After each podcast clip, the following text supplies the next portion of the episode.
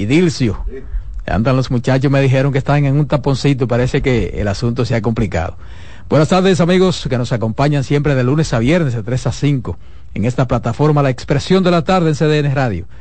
92.5 FM para Santo Domingo Sur y Este, 89.9 FM para Punta Cana y 89.7 FM en Santiago y toda la región del Cibao. Aquí estamos, aquí estamos cumpliendo con este compromiso. Viernes 23, mes 2, febrero, yéndose ya, igual que el año 2024 que también comienza a descender. Ya vamos para el mes 3, señores, y elecciones en mayo. Aquí estamos, aquí estamos. Muchas informaciones.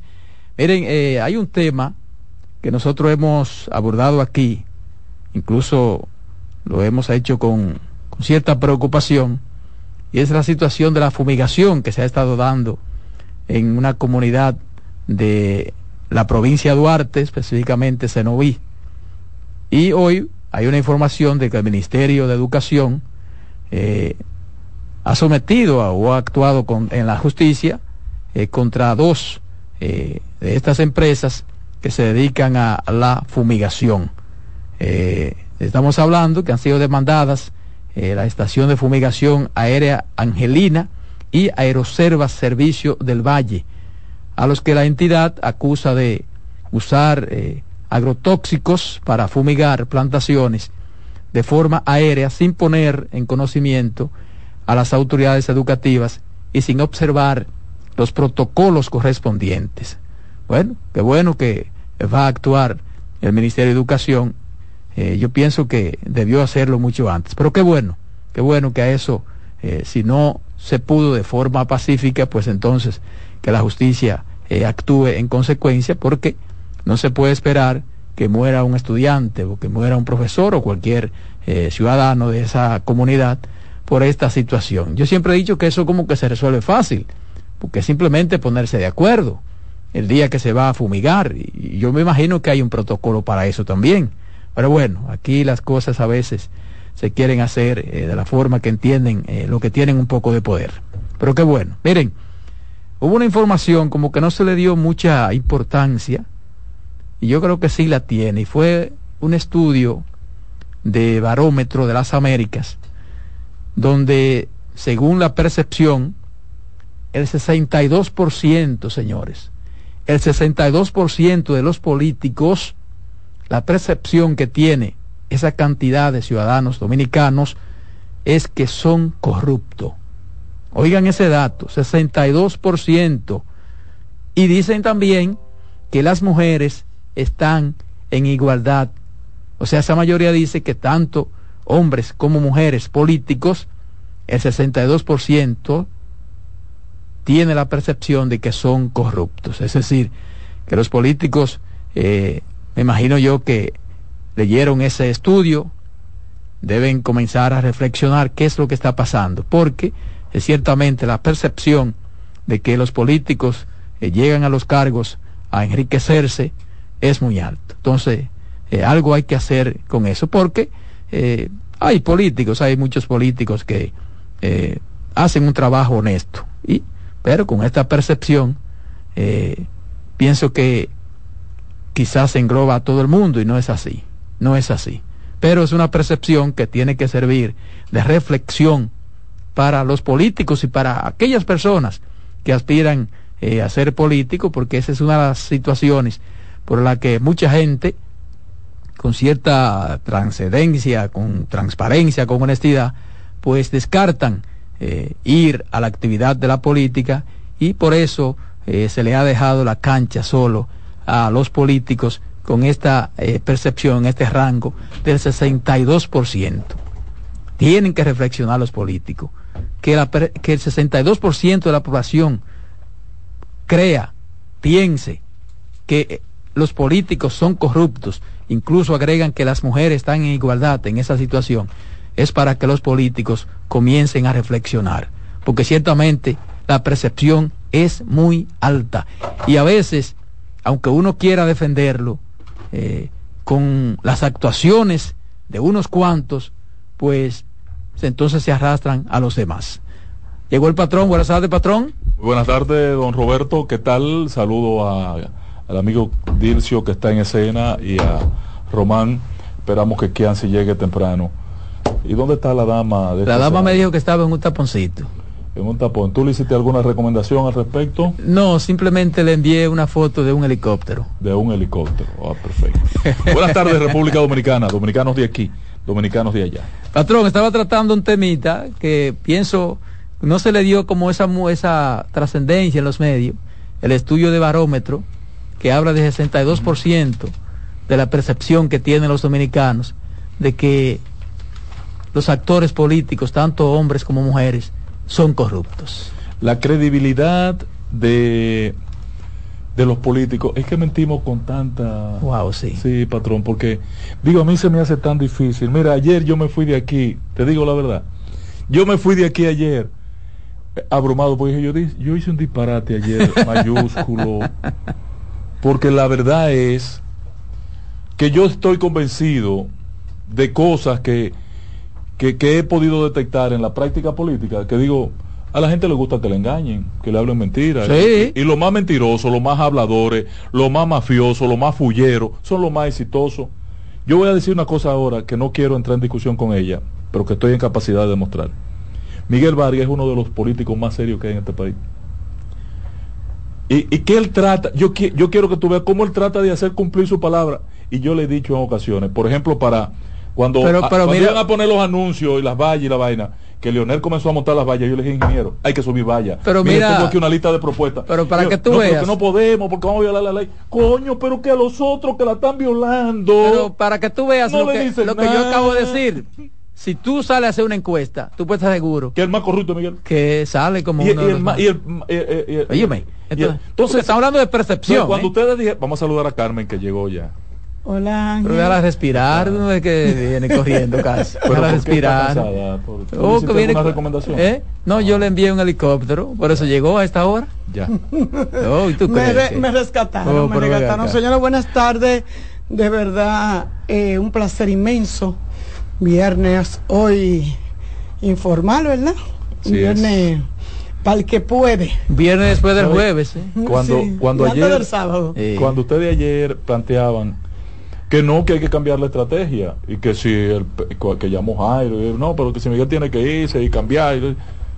pero la verdad que, que, que, que, eso es olímpico, o sea, tú, tú realizas hoy una, una evaluación que tengo aquí de la tabla completa de los resultados electorales, ya la completé.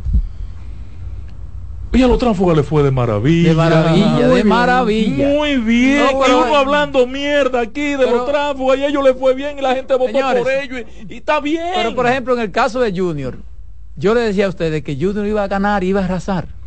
Sí, pero en el caso de los Alcarrizos hay un elemento claro como en Santiago, hay dos elementos, hay un elemento común.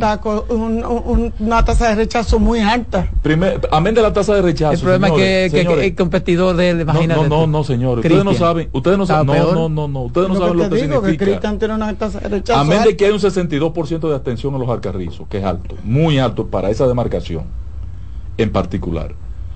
Señores, ese maldito tren y esos carritos voladores que dice Hipólito tienen impregnado de, de ilusión a esa comunidad. Claro que sí. ¿Tú crees que puede de, y déjame decirte, ¿tú crees que, y déjame decirte que con razón, ¿eh? Claro, no, pero no sé si con razón. Sí. Yo creo que es una ilusión. No, no, no es razón. como cuando nos vendían espejitos. Tú, tú, tú, no vives en los alcarrizos. Cuando, cuando tú, no, no, tú no vives en los alcarrizos, Eso es como cuando los españoles nos trajeron espejitos. Es yo creo que tú has ido poco a los alcarrizos. Mira, en los oh, oh, alcarrizos hay vehículos que no pueden entrar. Acá calles que no pueden entrar. ¿Tú crees que fue coincidencia?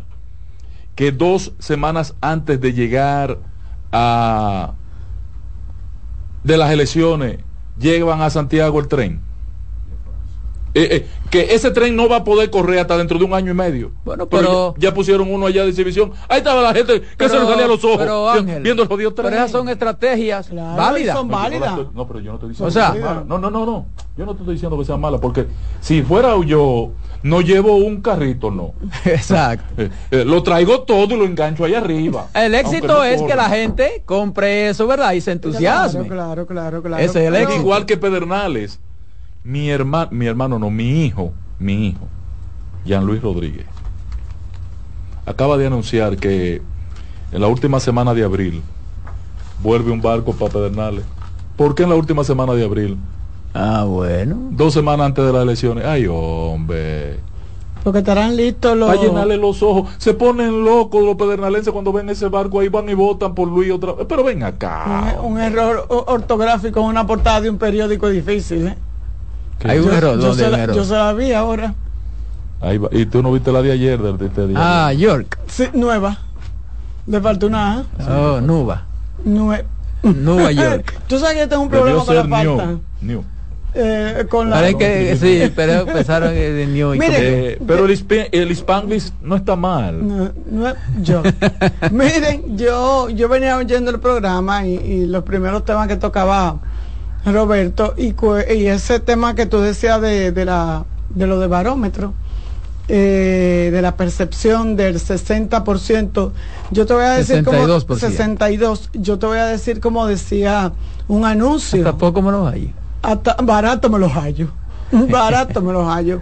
Y tú tienes mucha razón cuando dices que uno de los de, de los grandes problemas que tenemos en la en el reciclaje de los políticos tradicionales es ese, es que nadie que tiene cierta honradez, que se percibe de, honesto, de honrado, de pulcro, de íntegro, quiere ir a la política porque, aunque no lo sea, se confunden con los demás. Y hay gente que entonces le ha dejado la cancha, le ha dejado el, el, el, escenario a los políticos. Sí, pero aquí, aquí, aquí también la sociedad tiene un problema.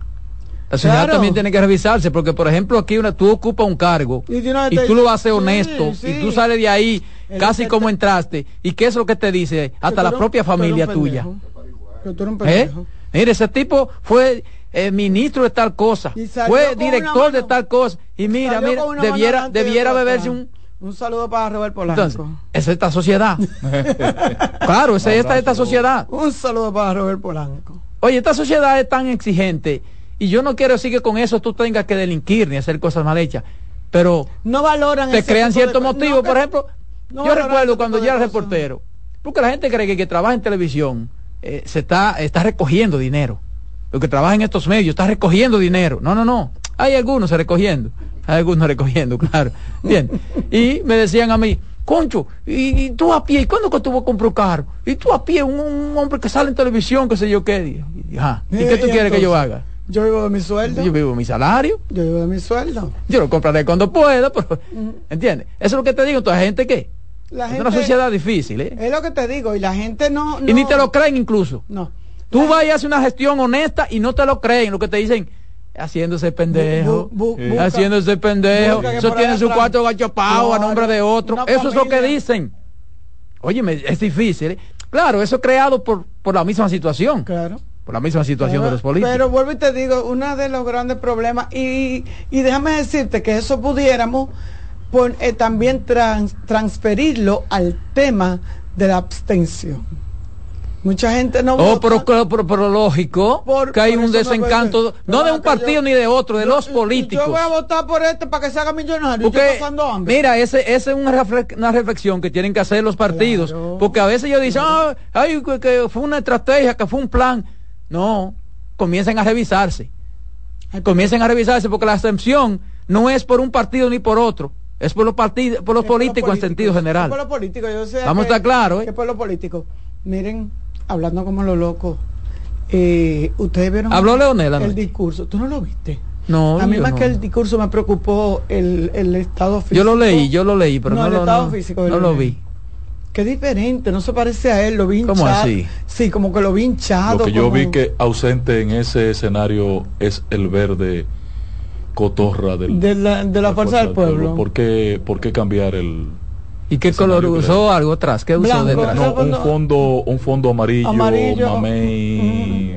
Y él, pero con cuidado si eran las luces. Pero yo no sé, pudiera ser. No, lo que pasa. No, hay forma de Puede ser que utilizar un croma que donde sí, grabaras utilizar sí, un croma a veces usan croma y, te lo debilita el color. no te lo quita, pero te debilita. ahí están las imágenes de él. Pero lo que no me gustó fue como, como el, el, no me dio buena, buena.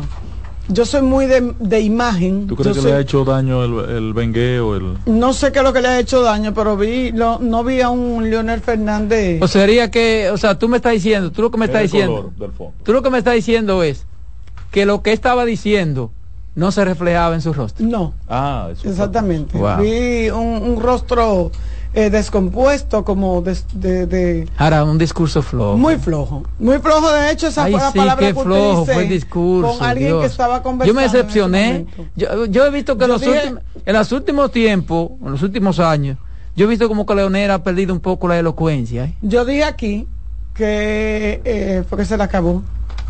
Se le acabó la brillantez. Yo. Además, yo le dije a ustedes aquí. Que iba a hablar del, yo, le dije a ustedes aquí que lo que dijo, que lo que había dicho Rubén era la avanzada. Sí, tú me dijiste. Yo iba Total. Yo dije, no, pero Lionel está por encima de todo eso. Es más, yo creo que lo que dijo Rubén fue más contundente. Que él mejoró. lo dijo más bonito. Lo dijo, sí. a su estilo. Más elegante, un más elegante. No, diplomático. Más diplomático, sí. Pero fue lo mismo. Pero, pero como que tú sientes que Leonel está por encima de eso. Ahora, eh, Leonel tenía necesidad de darle esa justificación a sus, a sus seguidores. dice el patrón, Leonel pudo casarse con la gloria anoche. Eh, si soy yo que tengo que hacer ese discurso, que me ha tocado eh, hacer varios. El patrón está pidiendo demasiado. Miren, yo le hago un discurso a Leonel para que, mira, yo hasta me victimizo. Pero él, él habló de crecimiento del partido. No, hombre, no. Porque yo vi un periódico que un periódico, puso como que ellos crecieron un 76%. Sí, respecto de la votación anterior. Respecto de la votación anterior. Ah, bueno. No, yo te dije que en la votación realmente yo no le fue tan mal, ¿eh? eh Siendo honesto, en la, en la votación yo no le fue tan mal. No, no. No le fue tan mal, pero que eh, eh, tan mal tan mal no ganó. Mira, incluso aquí en el Gran Santo Domingo sacaron más regidores que el PLD. Sí, pero es dos regidores, 20, 27 y, 27 y el PLD 22. Y 3, 3, 2 el PRD. 22, 27 son 5 son, 26 a 23. Son 5 regidores. Y el PRD 87. En Gran Santo Domingo, o sea, sí, pero el distrito Santo Domingo, y, la provincia de Santo Domingo. Pero ahí se está evaluando, e, eso no dice nada, porque ahí se evalúan los votos eh, en que ellos encabezan boletas, ¿ok? Si tú haces la segregación, ya yo tengo tres cuatro tablas separando, una tabla donde el PLD eh, fue solo, pudiendo haber ido aliado. Una tabla donde el eh, Fuerza del pueblo, fue solo, pudiendo ir aliado, pero quiso ir solo. Otras, aunque me imagino que tú tienes que medir los votos que sacó cada quien. No, claro, está para entonces hacer la, la, está segregado y me confirma, me confirma en más del 90% de los lugares donde la alianza fue separado, cuando tú sumas los resultados, gana. No, por ejemplo, en Santo Domingo no fue así. ¿Cuánto sacó para alcalde eh, Romero? Sí, pero el problema es que ahí, en el caso de Santo Domingo, tú tienes un elemento eh, que no es tangible, que no es medible.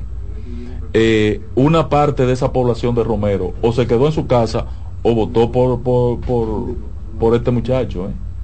porque eh, los 6 puntos, 5 puntos que él sacó, más los 37 que sacó Luis Alberto, más los... Eh, ¿Cuál fue el otro que fue el BIS o Opción Democrática? Varios partidos de no, nosotros no fueron, No, pero fueron, no, mira, ese candidato a alcalde de Opción Democrática, el partido de, de Minú, aquí en la capital, Cualquier partido debe salir a enamorarlo. ¿Y cuántos Ese muchacho sacó más de tres, casi cuatro mil votos. Cero en el primer reporte. Sí. Cero y punto y pico. No, no, uno punto y pico. No, no llegó a uno, vamos a buscarlo. No llegó a uno, no llegó a uno. Claro, yo tengo la tabla de resultados. ¿Quién? Eh, de que era opción eh, democrática. En el segundo boletín. llegó a uno y pico. Uno y pico. Sí, en el segundo boletín tenía 2.700 votos. En el segundo boletín cuando apenas iban con un 60, un 70% de conteo, yo me sorprendí. Sea un tipo como ese, que tú dices, ¿en qué condiciones este muchacho saca dos mil y pico de votos? Eh, si mañana el PLD necesita sustituir a Domingo, la primera opción que hay que buscar. Ahora hay que tienen que usar, hay que tienen que usar cualquier partido o candidato para que aseguren su triunfo esa Dancis Ureña Williams. El que sacó cero Que no sacó un voto. Pero él no votó. Ese señor no tiene familia. No, pero pues no. Pero él votaba y no votó. Pero él, debió de votar. Él no votó. Porque él votaba. Él pudo haber votado por eso, él. Eso, le eso se parece a una pareja. Ah, pero él no votó. Eso, mira, eso es una abstención. Eso se parece a una pareja de esposo, amigo mío. Wow, Dios. Que el esposo se presentó como candidato a un puesto en el colegio médico ¿Y que Nada más sacó un voto. Y el matrimonio no tuvo problemas. Nada más sacó un voto y fue el mismo de él. Y, ella la doctora. La, la, doctora. Y ella la doctora. No, entonces ellos discutían, fui yo que voté por ti. No, pero. No, yo voté no, por pero, mí. no, pero eso, eso da divorcio. Oye, eso, eso da divorcio. Claro. ¿Y quién va a seguir con una mujer así? Pero ella decía que ella votó por él. ¿Y quién va a seguir con una mujer que no haya votado por ti? ¿Y si ella decía que ella votó por él, hermano? Entonces, Entonces fue el mismo que no votó. ¿O él no votaba? Ah, hubo un problema. ¿No tenían hijos de, que estaban en condiciones de votar? Eh, sacó un voto. Ya, pues ni, mi amigo. Dos fueron a votar. Pues el médico ni amigo tenía.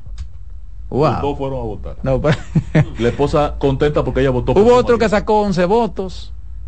Wow, señores. ¿eh? Mira, eh, y el que le comieron los, los, desayunos. desayuno. Ese dice que gastó como 60 mil. Sí, pero que el problema, sí, pero el problema de ese muchacho, el problema de ese muchacho es que quedó con una deuda porque él dice como que le debe un dinerito a Pilín, uno de los pretamitas de, allá de, la zona.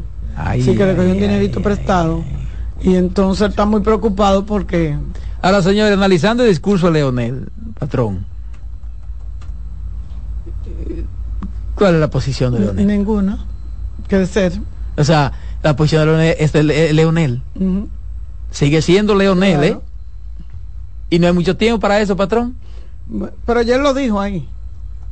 El PLD eh, eh, hizo su rueda de prensa y marcó la raya. Sí, ya, y ahora él la marcó también. Y él acaba de marcarla.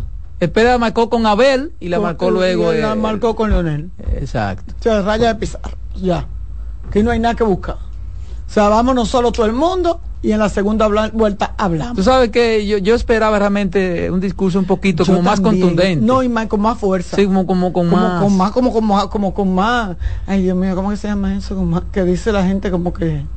Más una sustancia, sí, como hay una sustancia, como, como, como más creíble, vamos a decirlo así. Yo lo vi muy porque fue como un discurso como ya por, cumplimiento, porque yo no, puedo quedar callado. ¿Y qué va a decir más gente? Y yo me quedo callado. yo dije, digo yo, pero a esta altura del juego, una semana después, yo voy a dejado. Siempre, siempre él se toma su tiempo. Sí, pero no sí, sí, Leonel siempre se toma su tiempo, porque tú sabes que él.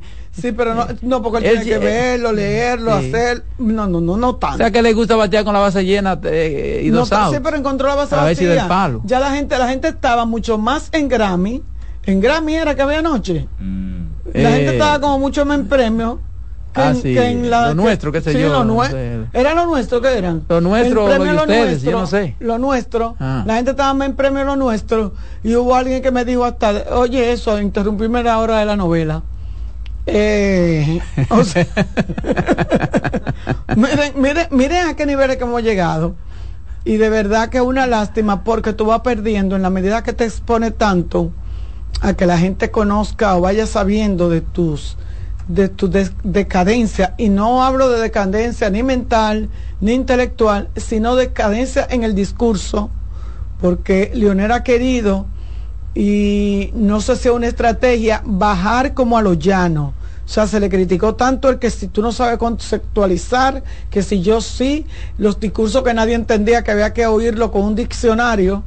Sí, pero como eh, quiera, sigue sin entendérsele mucho. Eh, Porque, por ejemplo, él quiso decir que el domingo ganaron los que perdieron. Exacto. Exacto. O sea, el domingo ganaron los que perdieron. No, entiendo eso. Mira, que decía mi abuela que a veces perdiendo se gana. ¿Eh? A veces perdiendo se gana. Sí, pero yo lo que tú dijiste a veces. A veces perdiendo se gana, pero... Además eso lo decía tu abuela. Mira, la connotación que, que le han querido dar a la oposición, vuelvo y repito, la connotación que se le ha querido dar a estas elecciones, nadie se la compra, nadie se la compra, porque de verdad no han tenido una, una posición... No, porque por ejemplo, oye que lo que pasa, oye, oye que lo que pasa.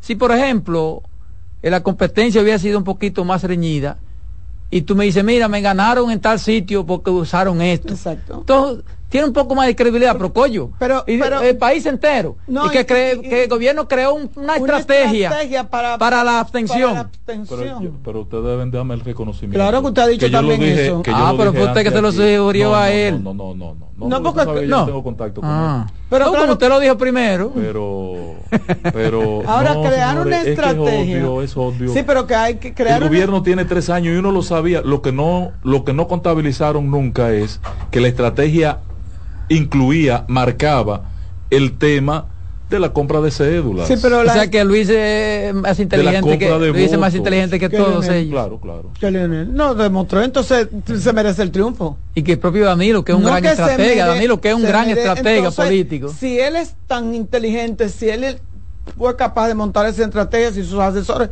entonces se merece el triunfo. Entonces debemos estar gobernados por una persona que tenga ese nivel de, de, conocimiento, de inteligencia. No podemos querer, digo yo, no sé, me estoy pasando, pero lo que eh, yo siento que ha sido una, una excusa banal, siempre va a haber abstención, la abstención no fue tan grande tampoco como la quisieron mostrar de un 60 a un 70, ya va por un 40 y pico, casi siempre lo normal. Y yo decía aquí que mm, eh, elecciones municipales no concitan el interés de nadie o de muchos de nosotros, porque nosotros somos un país presidencialista. Y queda demostrado cuando vemos al presidente que tiene que montarse hasta en los vehículos de los regidores para que la gente lo pueda oh, eh, eh, y, y pasearlo por los barrios y los sectores. Entonces, porque la gente si no ve al presidente, no le sabe a nada. Ahora yo te voy a hacer un cuento cuando vengan las elecciones presidenciales. No es lo mismo ni es igual. Por eso yo pido que debería de haber un, que una unificación de estas eh, eh, eh. vamos a ver vamos a tomar la llamadita. Creo que Jairo Ortiz que nos está llamando. Llamadita. Cobarde. Compañera Carmen. Se está oyendo mal. Trata de moverte. A ver, busca señal. Compañera Carmen. Adelante. Compañero. Tuve que llamar a Omarcito. Tuve que llamar a Omar para que me trabaja, me trajera cebo de Flandes. Yo no sabía que Abinader daba tan duro. Tiene unos puños y unos dedos tan grandes que me dejó hinchado. Ay, Dios mío. Buenas tardes. Pero tenga paz y tranquilo. Buenas tardes, buenas tardes. Sí, tener la cara como temprano, una alergia. Temprano estoy, temprano estoy pidiéndole al patrón que que diga su discurso para la para mayo, cuál es ahora, porque viene viene de mal en peor, muchacho. Adelante, botón, adelante. ¿Cuál discurso? ¿El de mayo? ¿Cuál discurso? ¿El de mayo? No, si no hay cambio, la estrategia de la oposición será el mismo de hoy. Buenas tardes. Buenas tardes. Jovencita, buenas tardes. Ay, queriendo usted se quedaron en los jaques en los árabes en el apagón se fue. en el apagón y en mil burrundanga ahí entonces eh, le pasamos el rolo oiga aquí en los algarritos ¿cuántas cédulas compró usted más o menos? ¿perdón? ¿usted participó de la compra de cédulas? no había que comprar ninguna cédula porque ustedes no había que comprarlo, ustedes no, no pesaban mucho. Oye, patrón.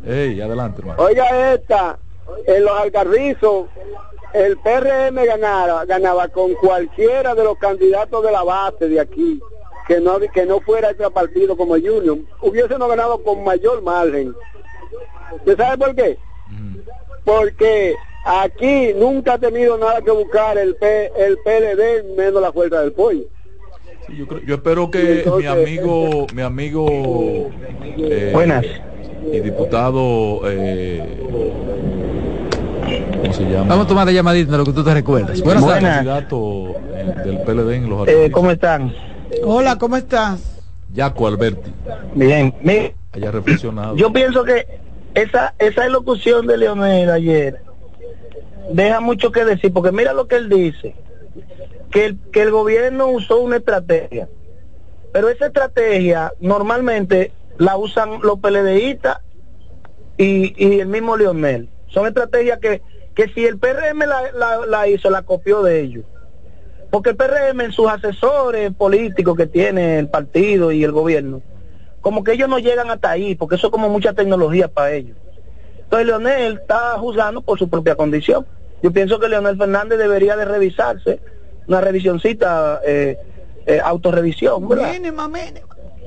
Mínima, sí, no, no muy grande, para que, que ahora, la, para que ahora en la presidencial, el patrón, no lo agarren de mala manera, porque si ahora fue así de esa forma, en las presidenciales lo van a castigar más fuerte.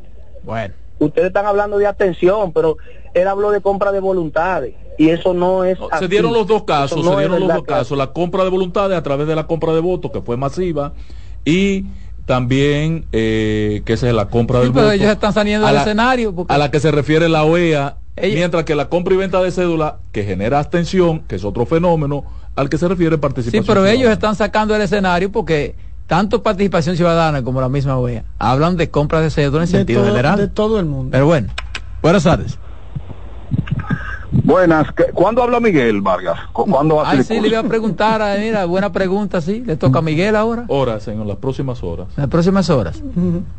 ¿Pero de qué día y de qué? Las próximas horas. Estamos en eso. Eh, estamos armando su eh, discurso, tranquilo. Buenas tardes.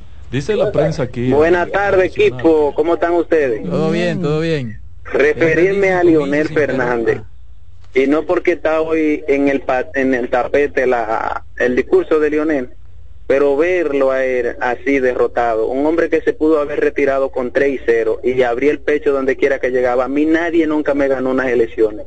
Mírenlo cómo está terminando. Él es el culpable de que estén así el PLD y la fuerza del pueblo.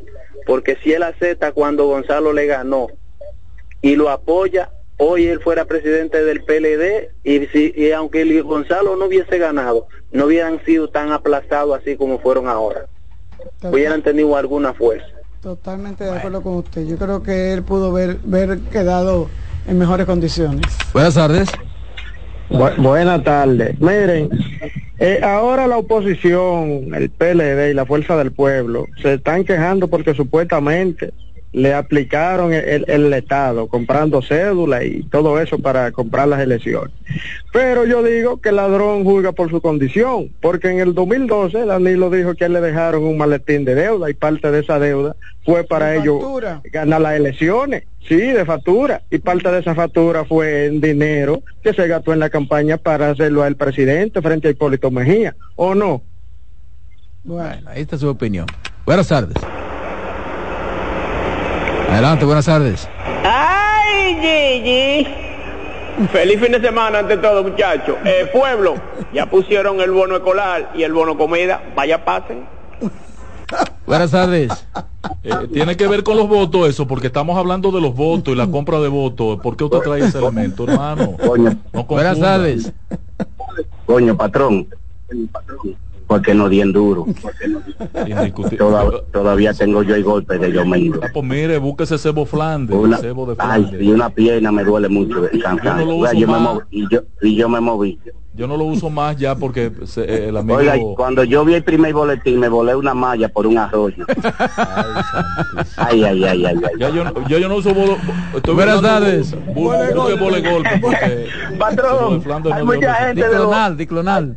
Hay mucha gente de los pueblos que, que volaron malla, así como él dice. Pero yo le voy a decir una cosa a usted, patrón. Lo más importante de todo es que, Leon, que Leonel Fernández después de esto, después de esto, él no va a quedar con mucho deseo de, de aspirar. Ah, pero tú no conoces a Leonel. No, este es su último cuplé. Si él no. Él tiene que aspirar, obligado. ya él terminó. Él tiene que revertir. Él está obligado a aspirar. Buenas sí, tardes. Es que él tiene que revertir estos resultados. él no puede o por lo menos quedar más o menos. Claro, no puede irse por la puerta de atrás. No Buenas puede tardes. irse por la puerta de atrás. Robert. Sí. La oposición es tan bárbara que en Barahona llevan cuatro candidatos separados, incluyendo el del PRD, el de Miguel Vargas. Sí. ¿Tú entiendes? o sea que ellos mismos, pero, pero, ellos, relajaron su asunto yo mismo. Si tú sumas los votos de la oposición, en Barahona le damos una pela. sí, si van, si van unidos, sí. Eh. Entonces hubo una mala estrategia, por eso es, patrón, el eh, amigo dice que es una que fue una alianza rara. No, no, pero es la misma alianza que hizo el Fuerza del Pueblo con el Partido Revolucionario Moderno en el 2020, no tiene nada de rara. Ahora, lo que pasa es que en esa mesa, en esa mesa estaban bebiendo, perdón, hermano, cinco enemigos. Jairo, oye lo que pasa, mira, hay, hay cosas que uno también tiene que tener claro imponer una alianza como se ha impuesto en otras ocasiones oh, fue... es una situación difícil a, la imponer una alianza decirle decirle a, esa muchacha Medina la hermana de Nori, Nori, Nori, a, Nori Medina. A Dori Medina, Nori Medina. Decirle que era, no era ella la candidata. Claro. O decirle al hijo de Noé, Noé Sterling Vázquez que no era el candidato, con el prestigio que tienen los dos. Eh, eh, no, bueno, cuéntense los votos, conscientes de que van a, de, de que corremos un riesgo de yo, alto yo, de perder. Yo, yo, le dije a usted. Ahora lo tienen ellos que está dando duro contra la pared. Cuando yo analicé, le dije a usted que era una alianza prácticamente obligada. Entonces eso así no funciona mucho, señores, no funciona mucho. No, no, no era obligada, no, porque la dejaron, dejaron, permitieron demasiado ejercicio democrático. Pero precisamente para poder armar lo que se pudo armar. Sí, para hacerla creíble. Si no, no había forma. Para hacerla creíble. Si Ahora, no se de frente a lo que viene, eh, me, me, voy a atrever a adelantar algo. Bueno. Eh. Jueguese la juegue, la que usted tiene miedo. Eh, para la pregunta que me hizo el amigo oyente. El discurso. De, no, de Miguel. De Miguel. Eh, la posición nuestra debe ser en función de los resultados. La alianza quedó abajo con más, poco más de 280 mil votos. Cuando tú sumas los partidos que, de la alianza que fueron solos y los del gobierno que también fueron solos, que hay muchos partidos que fueron solos en muchos sitios y, salí, y le fue bien. Entonces, eh, cuando tú sumas todo esto,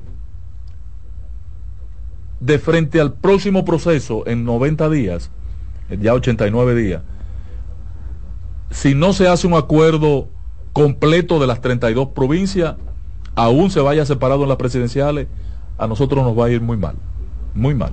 Ahora, 280 mil votos son salvables cuando tú tienes un 70% de abstención.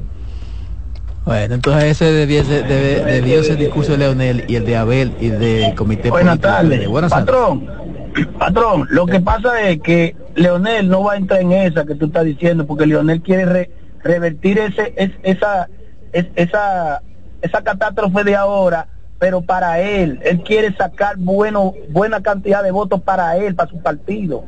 Él no va a querer negociar eso. Esa alianza se va a caer, porque si ellos no van a entrar, ni, ni Danilo ni él van a entrar y que en, en un solo candidato. No, pero además hay un alianza. asunto, hay un asunto. Dani, eh, Leonel está consciente de que él como candidato saca mucho, mucho más votos de eso. Sí, él está él consciente de eso, él, ¿eh? y yo creo que es así, yo creo que es así, él, que saca mucho, sí, mucho. Pero, él cree eso, pero, pero hoy yo lo pongo en duda. Sí, no pero ponga en duda, no. Dijo, Hay muchos PLDistas que votan por Leonel Fernández como candidato presidencial. Él, él dijo en su alocución que ahora sacaron más votos que en el 2020. Y eso yo no lo veo como muy, como, como que él está flojo en los números. Él. Sí, pero recuerda que en el 2020 ahí lo pobulló. Eh. Por eso que te digo que él está flojo, tiene que chequear esos números, porque que lo están engañando. Mira los dos millones de, de, de inscritos en el partido él dice que inscribió dos millones de gente, pero ¿dónde están eso, esa gente? Pero a lo mejor votan ahora para la presidencial. Sí, pero él cuenta con eso, dos millones de gente porque están diciendo que compraron voluntad y compraron cédula. Compraron dos millones de gente. ¿Tú sabes los cuartos que son comprar dos millones de gente? Porque vamos a ser más lógicos. Bueno. Buenas tardes. Hello. Tan barata la cédula. No, se habla de que de 2000. No, no, no, no, no, de 2000, 300 pesos. Roberto. No, no, los datos que yo tengo son contundentes. Roberto. Lo que le, le, dieron a los dirigentes para que salieran a los barrios a comprar cédula no fue poco, no, no, no. Roberto. Yo árgana de dinero ahí saliendo del comando en Santiago el sábado en la noche. Patrón. Árgana, ¿usted sabe lo que Y no la grabó usted ni mandó a nadie. No, no, yo estaba cenando Hello. en KGB. Qué vaina. Buenas tardes. Hello. Sí, Roberto. Dos cositas. La primera es, tú eres amigo del patrón aconsejalo antes de que, de que se vaya al suicidio. Y la otra es... ¿Y por qué al suicidio, hermano? Oh, pero si usted va, si usted va a esperar el 16 para decidir, el, el, a mayo para decidir, ¿se va al suicidio? Eso es obvio. Qué barbaridad. Oye, Roberto. No, vamos a estar atentos, vamos a estar atentos no, para, para no, si yo veo que él entra en un estado de depresión. Sí, entonces ahí una vez, te, es, que esto no es fácil, Roberto. Yo pensaba, yo pensaba que el, yo pensaba que el presidente Leonel Fernández iba a hablar de los 44 mil millones del 2012 que se usaron para. Bueno. Buenas tardes. Buenas tardes. Buenas tardes, buenas tardes. Adelante. Eh, entonces toda la gente que se fue por México era de del PLD. Para eso. Todo ¿sí? que se quedó en su casa sentado era del PLD y la Fuerza del Pueblo. Así es. Así eh, en una zona de Monteplata votó más del 75%. ¿Y, qué, y cuál fue la atención que él está reclamando? Eh, de todos los partidos se quedaron, gente que estaban disgustados y que no estaban motivados. Pero estas elecciones, si ese 52 o 55% eso está seguro al presidente. Así es que recojan que ganó el PRM. Bueno, buenas tardes. Patrón, eh, Leonel Fernández no apoyó a Gonzalo porque le piso, porque por su ego, pero ahora el ego se lo aplastaron como cucaracha y si, y si él espera a, a mayo los resultados, va a ser peor el ego de él y se va a tener que ir para su casa con ese ego pisoteado. Lo, lo, lo que pasa es que en ese momento Leonel estaba montado en una ola. Ustedes recordarán la ola de la no reelección, de la no reforma constitucional que él encabezó. La ola no era la ola Luis Abinader. No, esa es otra ola. Ah. Ese es un movimiento político muy bueno de sector externo. Pero él estaba montado en una ola con una causa. Y entonces eso fortalece a los dirigentes. Ahora él no tenía causa. Ahora no hay causa. Buenas tardes. Buenas tardes. Buenas tardes, gran equipo. Para el patrón, patrón. Hey. Usted que habla tanto de que compra de cédula, compra de este voto, pero el PLD y la Fuerza del Pueblo compran muchísimos votos. Delante de mí, en el parque de Tamboril, de Tamboril, yo lo estoy comprando. ¿A, quién? ¿A quién? en el parque de Tamboril. ¿A quién estuviste comprando? A, a, dirigente del PLD. ¿Cómo va Delante de mí, a una muchacha que llegaron un motor tres, cuatro, vota por, por, por fulano de tal. Ay. En la oposición, se dio un chin, patrón. Y, claro, y, y, la fuerza de cosa, la oposición tenía mucho más motivo para comprar cédulas que, la, que el gobierno. Sí. Date duro por el pecho, Carmen, pero prontamente. Es que es un partido igual, si compran todo, no puede Date duro. No, no me da duro porque es una realidad. Pero claro que teníamos. Porque están en desventaja, son los que están en desventaja. Exacto. Están en desventaja porque era contra el gobierno. Señores, vuelvan y escuchen a Lionel. Ustedes, ustedes no, están leyendo. A, ¿Otra vez? No. Ustedes están ah, no, leyendo, no, leyendo, y, pero no están escuchando a Lionel. Es un castigo. Escuchen a Lionel. ¿Otra escuchen vez? a Lionel. No, por favor. no, escúchenlo. Escúchenlo. Una vez basta. Escúchenlo. Dígame, buenas tardes. Tres meses en un plan. Tres años en un plan. Dijo Leonel. Y él lo sabía y, y no hicieron nada. Buenas oye, tardes. oye, pero oye eso. Un año y él lo sabía y no hizo tres, nada. Tres. Tres años. Buenas tardes. Wow, Leonel, ¿y qué pasó ahí? Buenas tardes. Pero yo digo, entonces, nada más compraron los votos de la oposición. Uh -huh. Pero yo digo, mira, yo hablé aquí en Santiago Oiga bien, mi amigo Ángel, a mí no me gusta decirle patrón, el patrón mío es Dios. Amén. Y le voy a decir algo, usted mi querido, que aquí en Santiago usted lo quieren por sus acciones, que usted, su buena hoja de servicio. Pero yo le voy a decir algo a ustedes. Yo hablé con una, con tres candidatos a regidora, regidores de la Fuerza del Pueblo ¿Y qué pasó? Personas que tenían una plata, oye Roberto, una plata, Carmen, la bendición para ti. Una un abrazo, pensé que me había olvidado. Para ganar. Digo, ¿y qué pasó con ustedes? No salieron a votar. Entonces tú me dices a mí que Leonel, ese Leonel Fernández, ese mentiroso, hey. que dijo que tenía dos millones de firmas, oye bien, oigan, señores, hay políticos habladores, cojan en la señal. Y te voy a decir ahora, para las presidenciales va a, va a ser más fuerte la pela.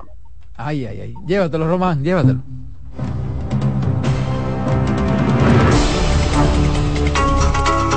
En breve seguimos con la expresión de la tarde. Estás en sintonía con CDN Radio. 92.5 FM para el Gran Santo Domingo, zona sur y este. Y 89.9 FM para Punta Cana. Para Santiago y toda la zona norte en la 89.7 FM.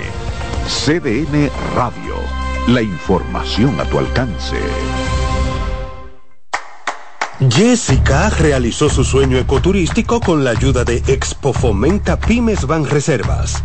Para ella trabajan Andresito y Julia, junto a otros habitantes de la zona.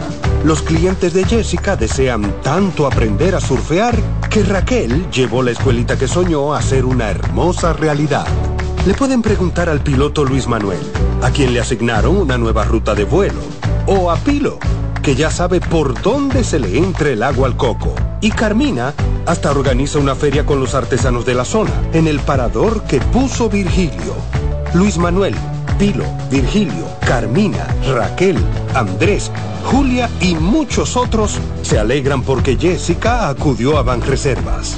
Detrás de uno que avanza, hay muchos más echando hacia adelante. Banreservas, el banco de todos los dominicanos un ama de casa, una periodista, un reportero y un productor comparten la mesa para servirnos todas las informaciones y el entretenimiento que caben en el plato del día. De lunes a viernes a las 12 del mediodía, estamos seguros que vamos a dejarte sin vida, información y buenas conversaciones. Buen provecho.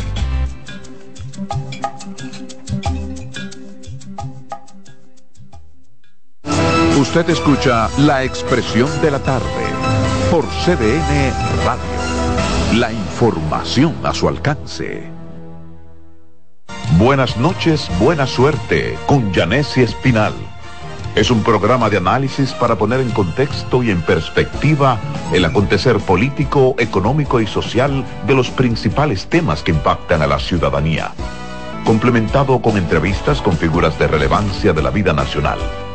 Además contamos con secciones como Dinero Ideas para orientar sobre la economía personal y salud mental para ayudar en este determinante problema desde una óptica profesional y espiritual.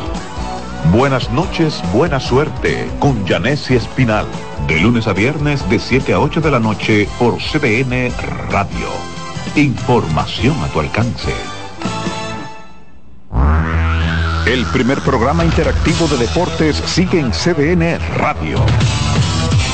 De lunes a viernes de 5 a 7 de la tarde, un grupo de expertos responden a tus inquietudes, además de entrevistas, análisis y resultados en el único programa radial cuyo guion haces tú. La voz del fanático por CDN Radio. Contacto directo con la expresión de la tarde. Llama al 809-683-8790. 809-683-8791. Y desde el interior sin cargos, 1-809-200-7777.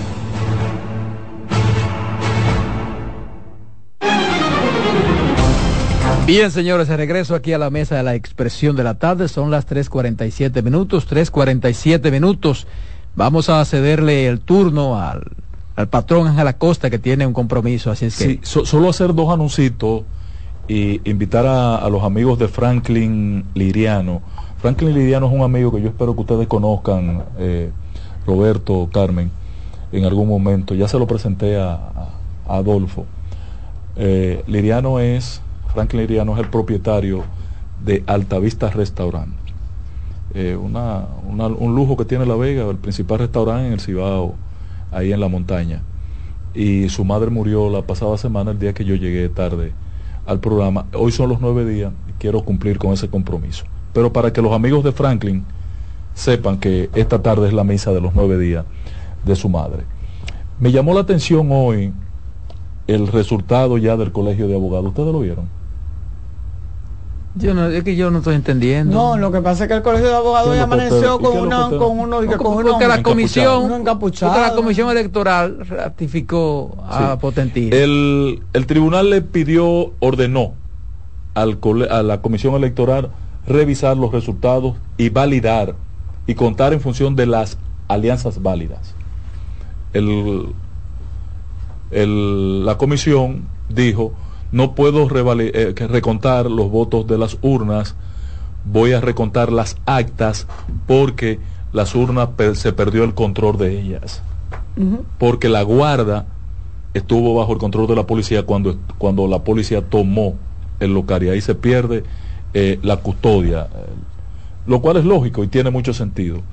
Y reiteró al amigo Vidal Potentini, a Trajano Vidal Potentini, como presidente. Eh, eliminó dos alianzas, una o dos alianzas que habían, que habían sumado a, Vidal Potentini, quien termina ganando por 900, menos de mil votos en este proceso electoral, donde solo votaron 24 mil abogados de una matrícula de 78 mil.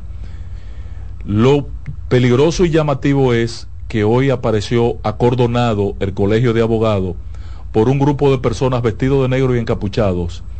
Y dice el colegio, que quien administra el colegio, que ellos no han contratado su seguridad extra o externa. Entonces, ¿quiénes son esos encapuchados? Se llamó a la policía y la policía no hizo caso. A ver si la policía fue con el vocero. El vocero Diego fue y, no sé, no sé qué ha pasado. Eh, dijo que el vocero fue con, varios oficiales. Pero, desplazaron de ahí a los desplazaron de ahí a los capuchados. No, él dice que no, yo tengo la información. Pero además es algo como que yo no entiendo, porque se supone que dicen que los capuchados llegaron y que a las 3 de la madrugada. Pero estaban ahí toda toda la mañana y toda la Porque a las 9 a las 9 fue que se dio el boletín pero que estaban ahí, nos, estaban ocultando, nos estaban ocultando. Exacto. Y la policía no fue porque lo llamaron. si fue, fue ahora después del mediodía. Y se había dicho. Carmen, ¿a qué hora fue que fue no, eh, eh, eh, el, vocero eterno, el ¿cómo que se llama? Bardea, no, de la policía. Pero yo dejé a Diego en yo me acosté dejando a Diego en el Ministerio de Educación y me levanté con él en la policía. Como vocero de la policía. Esto es una cosa de loco. Tú ves, porque tú ves. se había dicho, se había dicho que, que Joan López iba a tomar posesión del, colegio. Dice Diego Pequeira manifestó que la zona se encuentra tranquila y reiteró que se estará preservando el orden y la seguridad ciudadana. El vocero de la Policía Nacional pues, eh, dijo, garantizó la seguridad en los alrededores del Colegio de Abogados de la CAR tras registrarse la presencia de un grupo de encapuchados frente a la entidad desde la madrugada de este viernes. Pero a mí me da... Pero que eso eh, está, eso ahí no, ese cuento está muy corto. Sí. Porque se supone eh, apresaron a los encapuchados. No, falta, falta información. ahí, tiene Roberto razón. O sea, lo investigaron, porque que todo está en orden y ya. Sí, no está en orden, no. En orden no está. Y lo dejaron ahí. Porque, porque se vieron, eso no es un asunto que se lo inventó nadie. Porque se hizo foto. Eh, mira, este y ellos no se ocultaron. Este canal CDN tuvo desde tempranas horas de la mañana. Levantó, hizo un levantamiento, grabó a los encapuchados, a los vestidos. No, porque ellos no se ocultaron realmente. Y, y ellos le dijeron, a la prensa tiene que ponerse del otro lado. Exacto, yo no sé pero te voy a decir No permitieron que la prensa se acercara Te voy a decir algo. yo tengo una nota de prensa que. Ellos pusieron las reglas de juego. Te voy a. hay una nota de prensa que manda una querida amiga del Consejo, dice el Consejo Nacional del CAR designa nueva comisión electoral para ejecutar sentencia sobre Tribunal Superior Claro que eso no se va a quedar ahí, señor. Dice que el Consejo Nacional del Colegio de Abogados de la República Dominicana, órgano superior del gremio de abogados con la facultad deliberativa, resolutiva y de fiscalización reunida en asamblea con el más del 68% de sus miembros, aprobó la designación de una nueva comisión electoral a los fines de que la misma le dé cumplimiento a la sentencia número TCE 0108 Yo te estoy hablando a ti que, no estoy entendiendo eso. porque, él no tiene calidades todavía, él no tiene calidades. No, pero es que el, Pero es que ese muchacho no tiene calidades para reunir nada. ¿Quién, Joan? No, no tiene calidades de nada. Entonces pudiera ser que los encapuchados sean de él. Para de Joan. Pero claro, lo mismo que hicieron con el, con el AMPA en agricultura. Para poder resguardar el colegio y yo poder celebrar esta asamblea. Lo mismo que hizo, lo solo que el agricultura lo hizo con guardia de agricultura. Oigan lo que estoy diciendo para que lo graben y me demanden. Con guardia de agricultura. Oye, lo hizo lo mismo, hicieron lo mismo en el AMPA. O sea, eh, eh, tú creas una comisión para que tiene la responsabilidad de realizar un nuevo cómputo sin las citadas alianzas y la juramentación de la nueva directiva nacional y las seccionales de todo el país. Eso no es posible que lo nombre nadie. La ley dice cómo es el consejo y cuándo se forma y cuándo termina. El consejo electoral, la comisión electoral, la ley orgánica del... Porque tú un colegio, eso no es una ONG cualquiera. Bueno, por último, eh, voy a referir solamente el planteamiento ayer de doña Miriam. Parece que definió Miriam Germán, doña Miriam Germán, la magistrada Miriam Germán, por siempre, por siempre magistrada, parece que dejó establecido ya cuál será su legado. Dice Miriam Germán que aboga por, una, por la preservación del debido proceso y la eliminación de la prisión preventiva como pena anticipada. De nuevo, de nuevo, eh, yo quiero agarrarme de esa brasa. Pero, pero eso, eso, eh, imagino que debe estar bien especificado. Porque en general, porque la prisión preventiva es para quienes. Ah, eh, la ley dice para quiénes y en qué condiciones. Entonces, si la ley dice para quién, en qué condiciones, entonces ¿qué, tiene que expresar o entender ese mandato es el juez. Claro que sí. Sí, pero parece que en el... no es doña Miriam ahora mismo. lo que pasa que ustedes tienen que recordar que nuestro Ministerio Público es un procurador de justicia, mm. no un inquisidor, no es un no es simplemente un acusador, es procurar justicia. Y procurar justicia implica justicia pero en que contra del imputado. lo que yo no estoy entendiendo ahí es porque quiénes son los que están quiénes son los que piden prisión preventiva. El Ministerio Público. Entonces. Ah, no, ¿quién es que la aplica? Porque no, no, pero ¿quién la pide? ¿Quién la solicita? El Ministerio Público. Entonces, eh, eh, de, su de, su, de su declaración, por eso yo... No solo la solicita, la solicita y la justifican. El Ministerio Público. solicitarla. no, pero el, eh, dicen el porqué al juez, le dicen el porqué al juez. El que y el juez examina eso. El que ha estado permitiendo que se implemente el tema de la pena anticipada es la justicia, no el Ministerio Público. Yo ahí me inscribo en la escuela de Adolfo que dice que el Ministerio Público puede pedir lo que quiera y puede pedir lo que quiera. Quien está para como tercero imparcial para administrar ese pedimento es el juez. Ahora, yo me quedo en el planteamiento que por el cortico tiempo que tengo, por el en, en, lo que le pido y aspiro y, y es una ilusión que tengo con Miriam Germán. Ese tiene que ser su legado. Ese tiene que ser su legado. El respeto al debido proceso que en el periodo de Jan Alain se incumplió que en este periodo se ha estado incumpliendo y también que se controle el tema de la prisión preventiva. Ahora, oye, ¿qué es lo que pasa? Oye, ¿qué es lo que pasa? Es que con eso también hay un chantaje. Porque hay un chantaje porque todo va a depender del cristal con que se mire. Del cristal con que se mire. Pero de parte de el, quién. El asunto del cumplimiento de debido proceso. Todo el que se ve afectado dice que se le violentaron el debido no, pero hay proceso. cosas que son más que evidentes, patrón. Bueno, que, pero ajá, ¿quiénes son los que se quejan? ¿Los afectados? Y es un derecho que tienen los afectados de si se me violaron mi derecho. Lo que yo siento, Ahora tienen que demostrarlo, es. Yo, por ejemplo, me sorprendí mucho ayer que leía una información que uno diría una información más, eh, como sin, sin, sin esa importancia, ni relevancia, ni preeminencia que tienen estas informaciones cuando le toca a otra persona. Ayer yo leía que un preso, que un preso preventivo eh, acusado de violación a un niño de 13 años había sido eh, su medida de coerción era el cura el cura. Sí pero que yo eh, mira, mira mira es que es que, yo, que eso es fácil. y yo decía oye un hombre que ha violado que ha violado que ha dañado eh, no solamente físicamente sino mental y emocionalmente a una persona puede mandarlo para su casa en, en, en prisión preventiva esos son los que tienen que estar presos ¿quién es la jefa del Ministerio Público? Ni Miriam, Germán.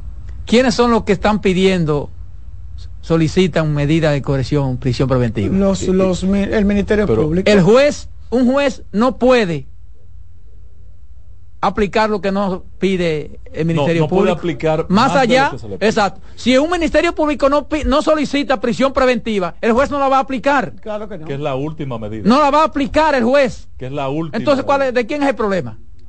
Además, es un asunto de los jueces. Para mí eso es inmiscuirse en la justicia es un asunto de los jueces que tienen que validar y, evaluar a los jueces. Lo que pasa es que... Si lo que se le presenta ahí tiene realmente el mérito. Yo estoy de acuerdo contigo de que el que tiene, y acabo de decirlo, que, el que, tiene que tomar eh, eh, mayor acción en el tema de la aplicación de las medidas de, de, coerción es el juez. El que tiene que tener el control. Porque incluso el Ministerio Público es tan tal que en ocasiones llegan a chantajear al juez o no a chantajearlo, a, a, presionarlo, a, presionarlo. yo te voy a decir Entonces no hay problema de jueces. Uno de, uno de, los grandes problemas que, una de las grandes virtudes que tiene Miriam y una de sus grandes luchas desde que llegó ahí es mandarle mensaje a los jueces. La, la, pregunta es... Porque es que ella no puede con su ministerio público. Entonces, ah, ella... Entonces, ahí es que está el detalle. Ella no puede con la respuesta que te acaba de dar Carmen. Ella no puede con su Ese es un ministerio público que está por su sí, cuenta. Pero, pero, no pero, pero yo no creo que sea así, porque entonces... Miriam no puede con pero escúchame, yo, yo, yo creo que no sea así, porque entonces... Yo abogo a los jueces, bueno, pero a que, mis colegas, si es así, que a lo mejor sean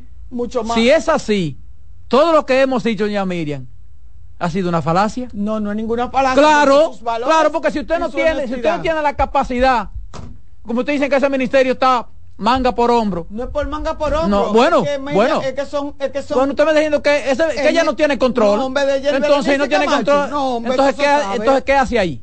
Eso se sabe. O sea, las cualidades que le hemos atribuido a ella y que la tiene. ¿Qué hace ahí entonces no ante esa situación? No podemos, Tigre. Entonces se cae todo lo que uno dice. si es así. Eso es una isla aparte. Bueno. Eso es una isla aparte. Vamos a la pausa, Román. En breve seguimos con la expresión de la tarde. Estás en sintonía con CDN Radio. 92.5 FM para el Gran Santo Domingo, zona sur y este. Y 89.9 FM para Punta Cana para Santiago y toda la zona norte en la 89.7 FM. CDN Radio. La información a tu alcance. En CDN Radio, un breve informativo. Desde muy temprano, procuradores de la Unidad Especializada de Antilavado de Activos se presentaron a la vivienda de la diputada Rosa Amalia Pilarte y su esposo Miguel Arturo López Florencio, Miki López, donde en principio se pensó en que se practicaba un allanamiento.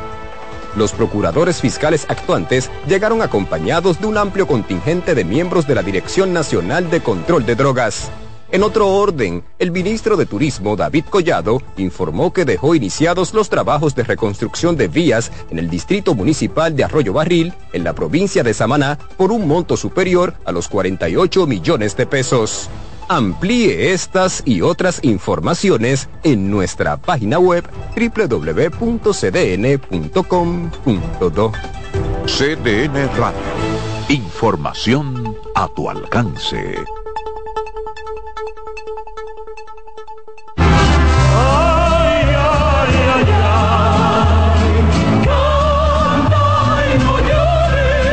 La vida pasa cantando. Canta, si aliviar quieres tu dolor. Cada domingo le invitamos a escuchar La vida pasa cantando, un programa de Logomarca y CDN Radio. Para cantar canciones como esta. La vida pasa cantando por esta emisora los domingos a partir de las 10 de la mañana. Con Lorenzo Gómez Marín. Cantando me iré, silbando me iré, cantando lejos consolaré.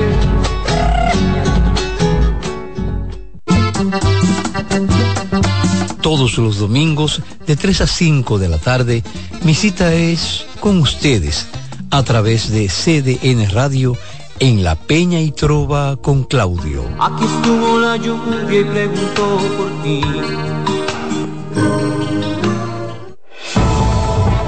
Contacto directo con la expresión de la tarde.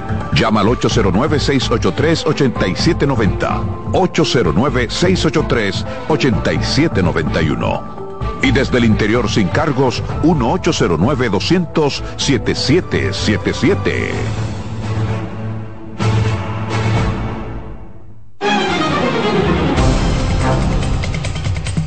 Seguimos, seguimos aquí. La expresión de la tarde son las cuatro tres minutos. Cuatro tres minutos es mi turno.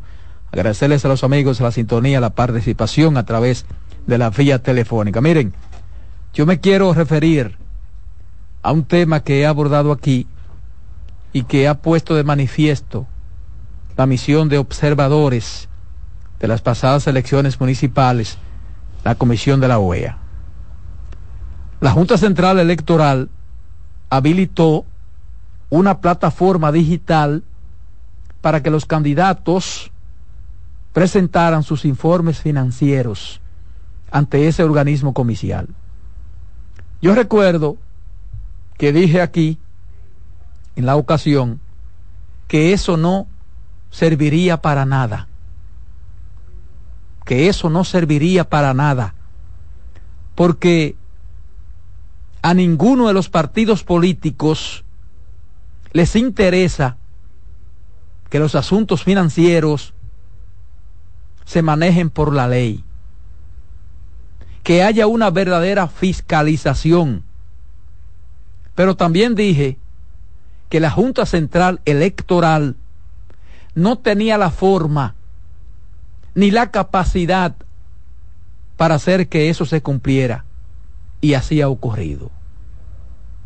Dice la misión de la OEA que observó los pasados comicios que de los 19.465 candidatos, solo tres presentaron informes financieros ante la Junta Central Electoral.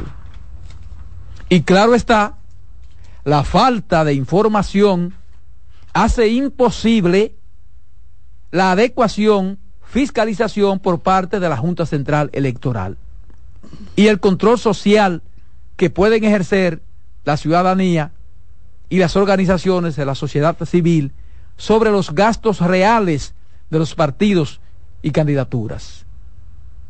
Y ustedes escuchan a los partidos políticos con un discurso de transparencia, pero a la hora de rendir cuentas, de cumplir con los procedimientos legales, con acatar las resoluciones que tienen que ver con los asuntos financieros, se hacen los desentendidos, a sabiendas de que no va a pasar absolutamente nada. Y en ese orden yo quiero, yo que siempre he abogado porque eso se transparente, se cumplan, se cumpla con el debido proceso, me uno a la recomendación que ha hecho la misión de observadores de la Organización de Estados Americanos, OEA, a la Junta Central Electoral, para que exija a los partidos políticos cumplir los mandatos de la ley electoral, de presentar los reportes de ingresos y gastos de campaña antes y después de cada comicio electoral. Ha indicado esa misión de observadores que cuatro días antes de las elecciones de las 19.465 candidaturas, solo tres presentaron reportes en la plataforma del Sistema Integrado de Fiscalización Financiero Electoral, conocido como CIFE, que se puso o que puso la Junta Central Electoral a disposición de los partidos políticos, dado que su uso es obligatorio para el registro de las operaciones de ingresos y gastos. Obligatorio. Entonces, si los partidos políticos no cumplen con la ley, con las resoluciones, alguien me va a decir a mí que entonces es necesario obligar a la gente a votar cuando ellos violentan de forma ligera los mandatos de la ley, quedando demostrado una vez más que no les interesa que ese problema de los ingresos y egresos de la campaña sean fiscalizados, sean auditados. Entonces alguien me puede hablar a mí que habría que estudiar la obligación del voto. No, por Dios, no, por Dios. La gente no vota, es por estas cosas de los partidos políticos por eso es que la gente no vota. Por esa actuación de los partidos políticos. Por eso es que la gente no vota. No busquen otra cosa. Es por eso que la gente no vota. Por esas actuaciones de ustedes. que vienen violentando las, las leyes y las resoluciones. Por eso es que la gente no vota. Dice la misión que tuvo conocimiento que a cuatro días de las elecciones, el 14 de febrero, antes de las 19.465 candidaturas, solo se habían generado 842 usuarios en la plataforma y solo existían reportes de tres candidaturas. Y lo peor de eso es que pese a que la ley establece una sanción pecuniaria, pecuniaria a quienes no presenten informes al momento de la proclama de las candidaturas, dice la misión que fue notificada de que la unidad de atención, seguimiento y mecanismo de ejecución de las sanciones con ocasión de las infracciones administrativas electorales y medidas cautelares, no había emitido ninguna sanción relacionada con ese proceso electoral. Entonces, ¿de qué vale, de qué vale crear organismos para que se conviertan en inoperantes, para no aplicar las sanciones establecidas en la ley?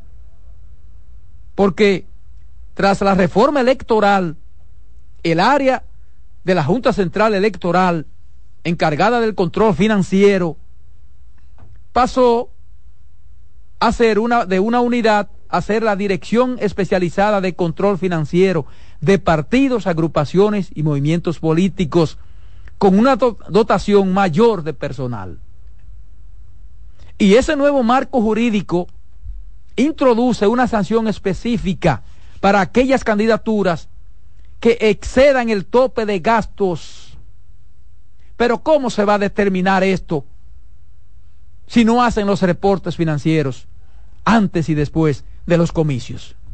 Y no se hace nada y no se aplican las sanciones.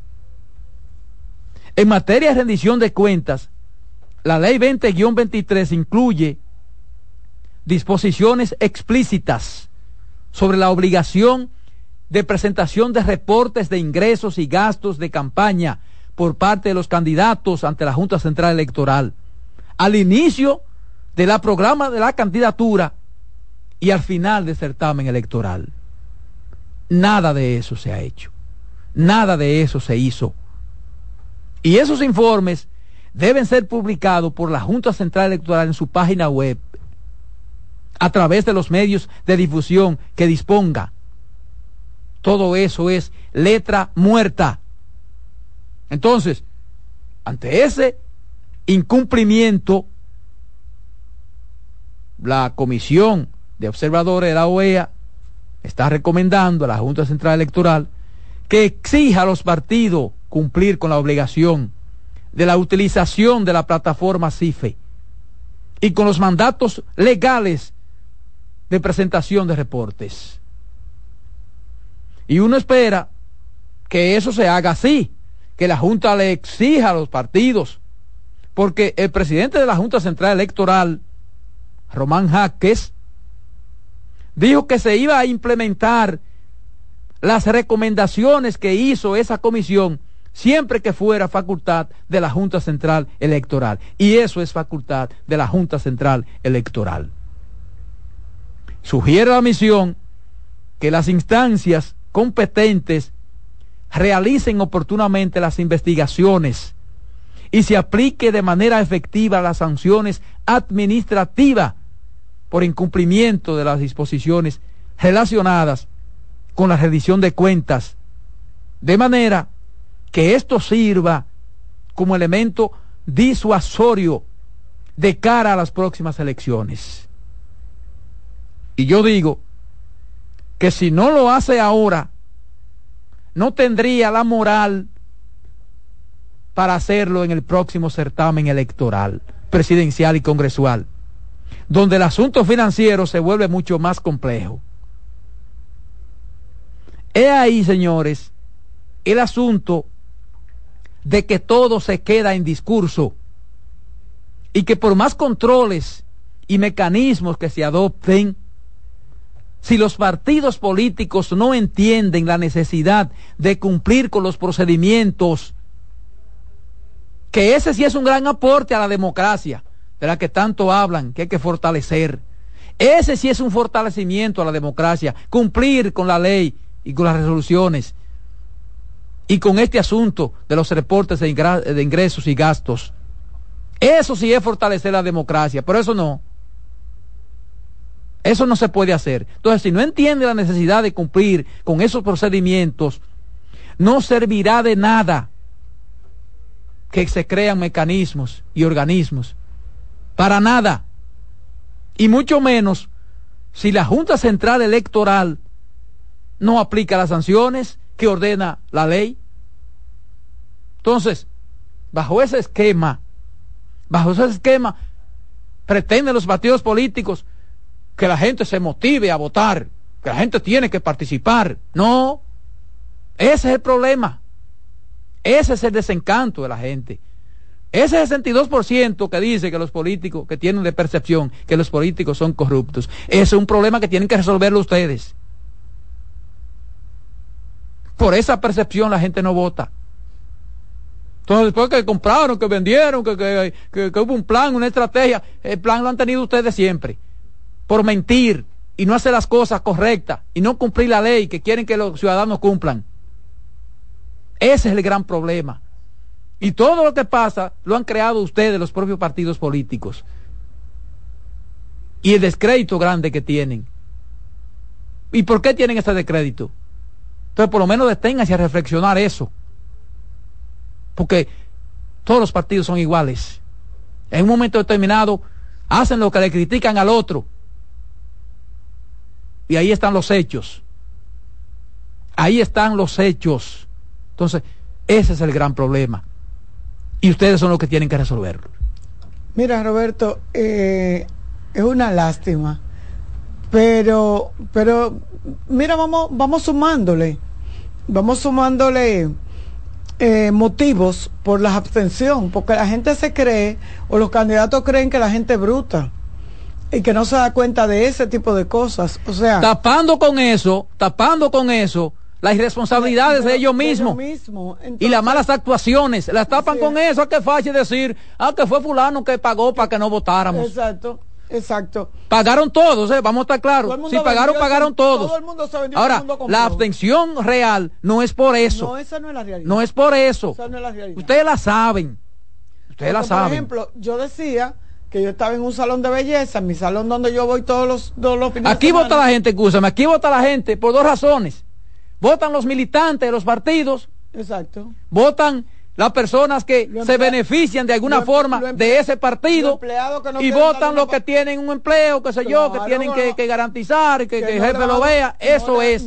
ese, pero la población que no depende de manera directa de la actividad política, le importa poco. Por eso que ustedes hacen, por eso que ustedes hacen. Yo te decía, éramos como 10 mujeres y solamente dos íbamos a votar. Las otras ocho dijeron que no. Y yo estoy segura que ninguna de esas mujeres le dieron. ¿Qué es lo que le dice la gente a uno cuando vaya a votar? Dice, ¿y para qué? Uno dice, pero le dicen ¿y para qué? Y yo me voy a levantar y yo. Son todos iguales. Oye, lo que está son todos iguales. ¿Y para qué? ¿Y a mí qué me beneficia eso? A mí, exacto. ¿Y, para qué?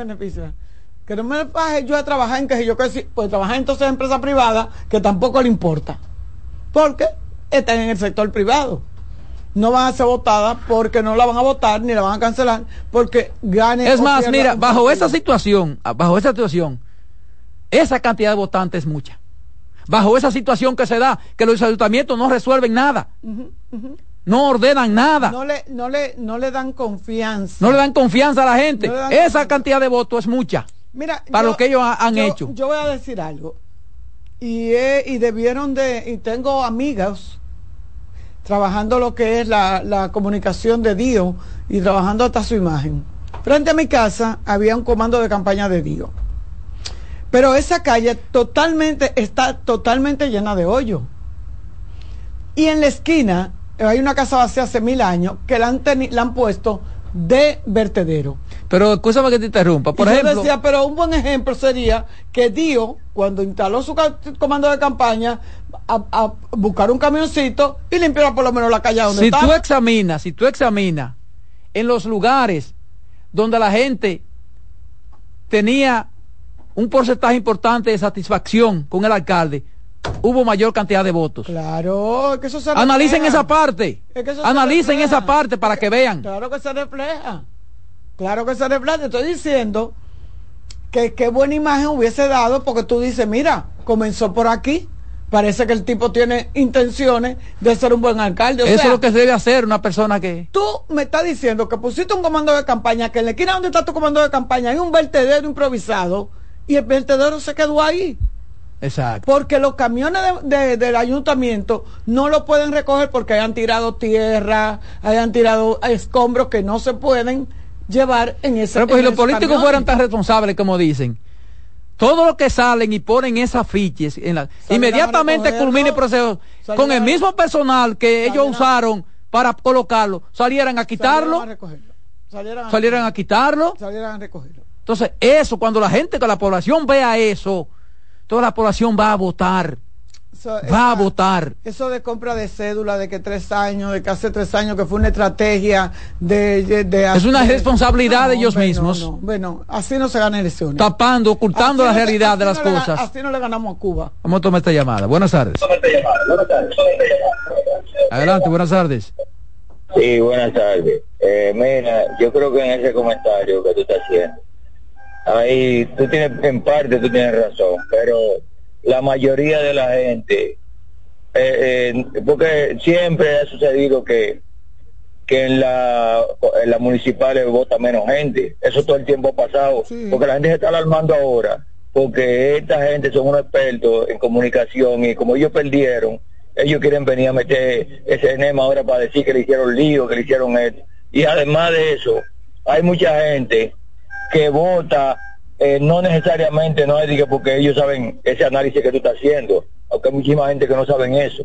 Y hay otros que lo saben, pero no es la mayoría, porque la mayoría de la gente, la mayoría de la gente de aquí eh, son inteligentes, algunos, pero todos no son así. Eso es importante, pero por ejemplo ahora también, porque están hablando, pero hay muchos PRMistas que no votaron. Buenas. Muchos. Buenas tardes.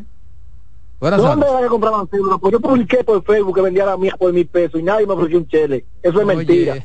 ¿Cómo va a ser? claro, nadie me ofreció nada, porque la gente sabe que está prohibido y puede buscarse un problema. Eso no es verdad que se compró cédula. Y no voté. ¿Y la razón por la que usted no votó?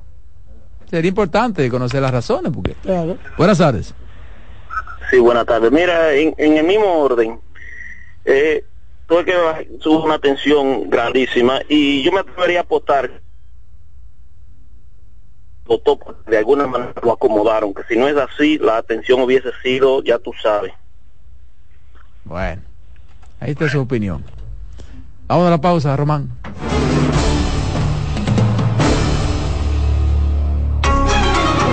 En breve seguimos con la expresión de la tarde. Estás en sintonía con CDN Radio. 92.5 FM para el Gran Santo Domingo, zona sur y este. Y 89.9 FM para Punta Cana. Para Santiago y toda la zona norte en la 89.7 FM. CDN Radio. La información a tu alcance. Los tiempos cambian y así nuestro país ha cambiado hacia una movilidad sostenible utilizando autos eléctricos donde de la mano de Charles Sánchez en el programa Cero Emisión Radio estaremos compartiendo todas las informaciones interesantes con un nutrido grupo de actores del sector. Cero Emisión Radio. No se lo pierda cada sábado de 3 a 4 de la tarde por esta CBN Radio. La información a tu alcance un ama de casa, una periodista, un reportero y un productor comparten la mesa para servirnos todas las informaciones y el entretenimiento que caben en el plato del día. De lunes a viernes a las 12 del mediodía, estamos seguros que vamos a dejarte sin vida, información y buenas conversaciones. Buen provecho.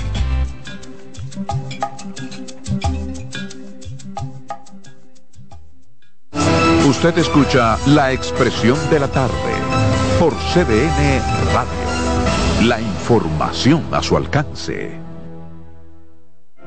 En la vida hay amores que nunca pueden olvidarse. Yo la quería más que a mi vida. Tanto tiempo disfrutamos de este amor. Todas las voces que cantan al amor. Hay noches que traen tristeza. Todo el romance musical del mundo. Perdón. Vida de mi vida.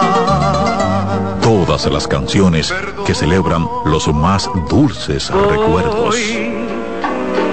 Viviendo ya de tus mentiras. Eso es Colombo en Bolero. Domingo a las 2 de la tarde por CDN Radio.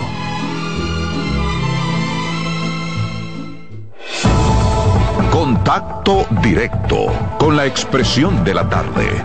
Llama al 809-683-8790. 809-683-8791. Y desde el interior sin cargos, 1-809-200-7777.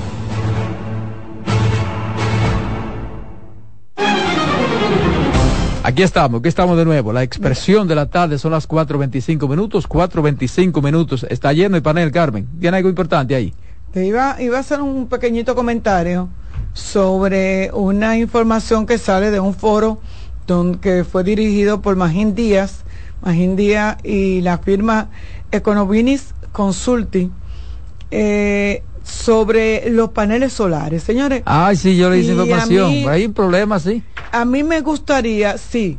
El problema que eso está dejando pérdida. Claro, al sistema eléctrico la gente se ha dado cuenta de lo de la de la economía que representa, usted hace una inversión. Pero se creó toda una campaña para que la gente pusiera paneles. paneles solares. Sin embargo, se han dado cuenta que la gente lo cogió en serio y que tú inviertes 80 Cada cosa tiene que hacerse con una regulación también. Claro, claro, pero ¿qué pasa? Que el pobre, yo no me puedo desprender de 200 mil pesos, pero además no tengo tampoco la posibilidad o creo que sí, pues yo vivo en una cuarta. ¿Y no se paga por los paneles? No, los paneles no se pagan, tú pagas una cantidad mínima de, de, la, de la luz, pero porque tú sigues con tu contador, pero si tú no usas el contador, tú lo que vas a pagar son, entonces, empresas grandes, que son las que lo están utilizando, hacen una inversión millonaria, pudiera ser, pero es una sola inversión que es recuperable en poco tiempo porque lo que si usted pagaba 15, 20 mil, 15 mil, 30 mil pesos de luz y ahora con los paneles solares usted está pagando mil y pico de pesos porque usted... Me imagino que utilizan el sistema porque los paneles, por ejemplo... No, se cargan con el sol. Exacto, si no hay... Y tienen una conexión para darte luz con el mismo sistema del, contador. Del, del, contador. Entonces, por eso se paga una, una cuota. Pero la diferencia es abismal. Y la gente cree, pero no, no, tú no me estás llamando la atención al pobre, porque el pobre no tiene como poner unos paneles. Además, un pobre que paga dos mil pesos no hacer una inversión de cien mil pesos para recuperarlo en cuanto. Además, en una casa que tú pagues, qué sé yo, 800, 1500 pesos, pesos de luz. no tienes necesidad de eso. O sea, pónganle atención. Eso es para empresas. Pónganle atención a esas empresas grandes que están poniendo paneles solares, que se están estableciendo con paneles solares. Y aquí está eso prácticamente independizándose del sistema eléctrico. exactamente. No te puede independizar. en el sentido, en el sentido del consumo prácticamente están. Pero el beneficio es mínimo. Independizado. Para el, para, el, para el gobierno y el Estado, el beneficio es mínimo. Claro. Entonces, eso hay que regularlo. Yo estoy de acuerdo con este foro que se ha hecho, porque a veces dejamos que la cosa, brindamos somos tan abiertos cuando vienen unas empresas a querer instalar aquí y después nos damos cuenta que, que es más el, que la, la, ¿cómo que dice? Es más la sal que el No, y que la salud, el, remedio es, más, caro, que, la enfermedad. Exacto. Entonces, cuando tú tienes que tener algunos cuidados y algunas regulaciones. Mira, tú no le puedes vender tal panel. Ah, ciertos límites, hasta, hasta qué cantidad, hasta qué. Bueno, claro. Eso, es importante. eso debería de hacerse. Buenas tardes. Buenas tardes. ¿Cómo están ustedes? Bien, adelante. Yo le hablo de Santiago. Es para decirle a la dama que eso de, los paneles solares la soga corta por lo más débil. Y para nosotros los pobres es imposible casi poner el no, por el dinero, no. no por el dinero, sino por la traba que te pone. Mira, para yo poner un venezolano en mi casa, que yo quiero poner, tengo que buscarme un ingeniero que, que me haga un presupuesto, aunque cualquiera no pueda hacer eso.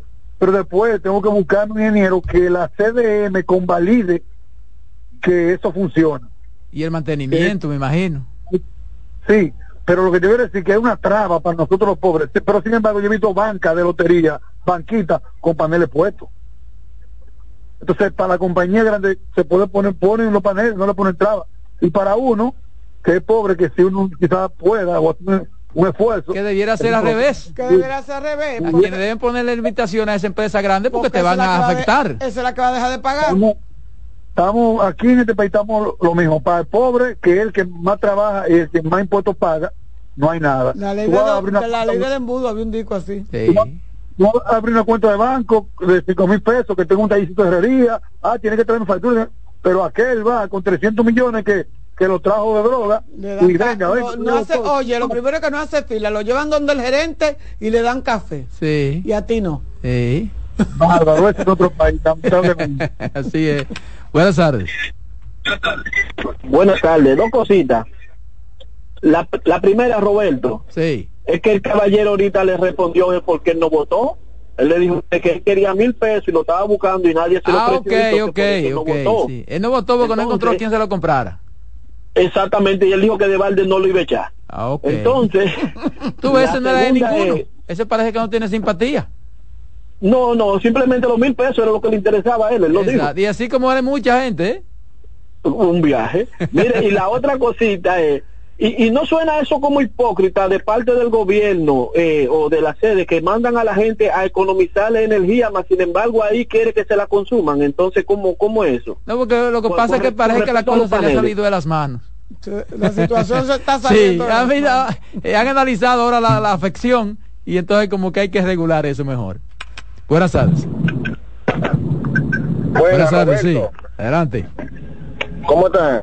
Todo eh, bien. Una cosita eso de los paneles, más que criticar a la compañía que pone los paneles, deberíamos mejor a la EDES a que se ajusten y que le paguen a nosotros los usuarios, los consumidos, porque uno hace una inversión y es para tener un beneficio. Entonces, el beneficio se ve. Cuando usted pone paneles solares, usted logra ver la diferencia de lo que usted paga.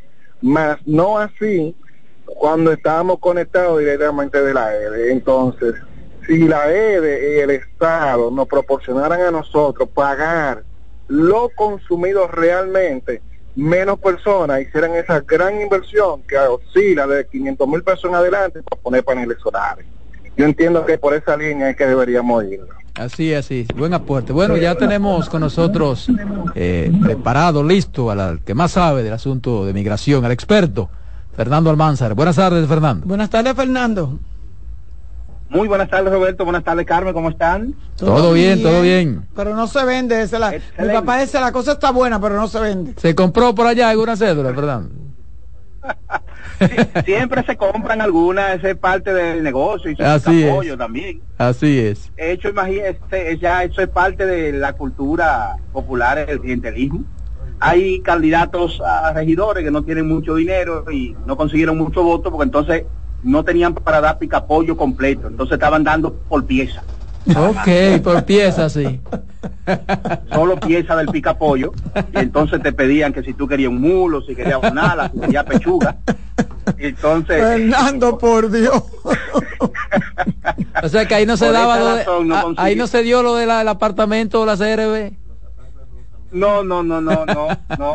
Eh, exacto, exacto. Y la verdad que es un país muy chistoso desde el punto de vista folclórico, político. El, el, candidato este que sacó 10 votos y se quejó porque le, le tomaron los picapollos, el dinero y no votaron sí, los desayunos. El desayuno.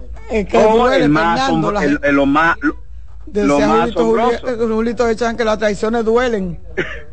y hubo uno que no sacó ningún voto, Fernando, parece que ni él mismo votó por él. Exacto, un candidato a síndico que sacó cero votos. Yo pensaba que es un relajo, pero bien el boletín de verdad la Junta. Cero votos. Sí, sí, sí, sí, sí, sí. Cero, o sea que parece, parece ser que ni él mismo votaba en la demarcación. Ay, sí. y lógicamente, si estaba casado, debe estar ya en proceso de divorcio. Oh, pero seguro. y enemigo de toda la familia. Claro, los hijos lo sacó seguro, eh, váyanse para carajo. ¿Qué tenemos, Fernando, hoy, pues, migración? Hoy tenemos, mira, un algo muy interesante. Eh, yo siempre, en el tiempo que tengo trabajando la migración y además en, el, en, los, en los muchos años que estuve eh, como inmigrante fuera de la República Dominicana, yo siempre he expresado y expreso, y le digo eso bastante a las personas, que en migración y en los aspectos consulares, o sea, en la, solicitud de visado, influyen demasiadas cosas. Y entre ellas, yo siempre afirmo que influye la política del gobierno de, de turno más allá de lo que establecen las normas migratorias y de lo que establece las normas internas de evaluación de un expediente de visado. Eso influye grandemente para mí lo que eh, la ideología o la posición del gobierno de turno en cada país, incluyendo nosotros como República Dominicana, pero Estados Unidos, España y demás. Y entonces me puse a investigar justo para compartir en el programa y me dije, bueno, ¿cuál es la tasa de denegación de visados real? Porque se habla mucho en la República Dominicana, en el consulado de los Estados Unidos. ¿Cuál es la tasa? De cada 100 personas que solicitan visa, ¿a cuánta persona le dan visa y a cuánta persona le deniegan? Cuando usted le pregunta a una persona, regularmente va a decir que a la gran mayoría le deniegan la visa. Eh, eh, de una, automáticamente eso es lo primero que piensa la persona. Y la segunda duda es lo que yo creo de manera empírica, de que el color del gobierno de turno, en este caso Estados Unidos, influye sobre la aprobación de un visado, más allá del expediente, ¿tiene algún vicio de realidad o no? Bueno, pues entré y logré conseguir las estadísticas de rechazo de visado B1, B2 de Estados Unidos desde el año 2006 hasta el 2023. O sea, actualizado hasta diciembre del 2023 para todo el mundo y en especial, eh, lógicamente, hoy el objetivo de análisis es la República Dominicana. En la próxima semana vamos a hablar en comparación con, con otros países. Y observen, escuchen esto, la tasa promedio desde el año 2006, la promedio de denegación de visado en República Dominicana es de 36.51%. Solo publicado real en el, por el Departamento de Estado. Es decir, de cada 10 personas, o vamos a ponerla más, de cada 100 personas que solicita visa, tienden a darle la visa a 6.5 personas, 65%, 64%, y entre 3 a 4 personas tienden a denegarle la visa. Eso se ha mantenido relativamente constante a través de los años. Por ejemplo, la tasa de denegación del año pasado, 2023, fue de un 36.70% en República Dominicana. Vamos a decir casi, casi cuatro personas de 10 que van, le deniegan el visado. En el 2021 fue de un 34.33% en el 2021. En el 2020, que es un año atípico por el tema de, ¿verdad? de la pandemia, donde hubo pocas solicitudes, entonces no es un año que no se puede tomar como mucho como referencia, pero bueno, 39.18. La tasa más baja que hemos tenido de denegación en hasta este momento fue en el año 2010, con un 31.20%. Y en el 2022 también, no obstante eso, tengo que verificarlo porque es demasiada baja la del 2022 y creo que ahí puede haber un error eh, en la propia estadística de ello, que es de un 15.75. En los años 2010, 2011, 2012, la tasa de denegación fueron de la más baja en República Dominicana, entre un 31 y 32% eh, por debajo de la media. Pero, y aquí viene otro asunto muy importante, influye, tal como yo afirmé, bueno, afirmé basado de, de forma empírica, influye el gobierno que esté en Estados Unidos en el que a usted le den la visa, más allá de su expediente, porque bueno, en teoría se supone las personas piensan dos cosas. Por un lado están unas personas que dicen, bueno, el visado de turismo a Estados Unidos es basado en mi expediente. Y otra persona que dicen, se van al otro lado. El visado de Estados Unidos es una lotería. Y usted juega un número a ver si se lo saca. O sea, hay un porcentaje enorme de la población dominicana que está convencida de eso. De que es una lotería. Que usted eh, compra, usted juega la lotería cuando va a solicitar visa de Estados Unidos y puede ser que se la saque. O puede ser que eh, no se la saque. Y en el medio entonces están el punto intermedio, las personas que consideran que, bueno, sí, hay un poco de suerte, pero que también va a influir eh, principalmente lo que tiene que ver con el expediente. Y entonces dividí toda la, la tasa de rechazo por gobierno desde el año 2006. Del 2006 al 2008, tres años, tenemos el gobierno de George Bush, George W. Bush, George Bush eh, hijo. Eh, desde el 2009 al 2016 tenemos a Barack Obama, los ocho años de Barack Obama. Pero luego del 2017 al 2020 tenemos a Donald Trump. ¿Por qué pongo el 2017 para decirlo así? Bueno, porque en Estados Unidos los presidentes juran el 20 de enero del año. Los 20 de enero, por ejemplo, estamos en el 2024, el ganador de las elecciones ahora en noviembre, pues se juramentará en enero del 2024 eh, como nuevo presidente de los Estados Unidos de América. Y el gobierno actual de Joe Biden de 2021, 2022, 2023. Y observen lo que descubrí.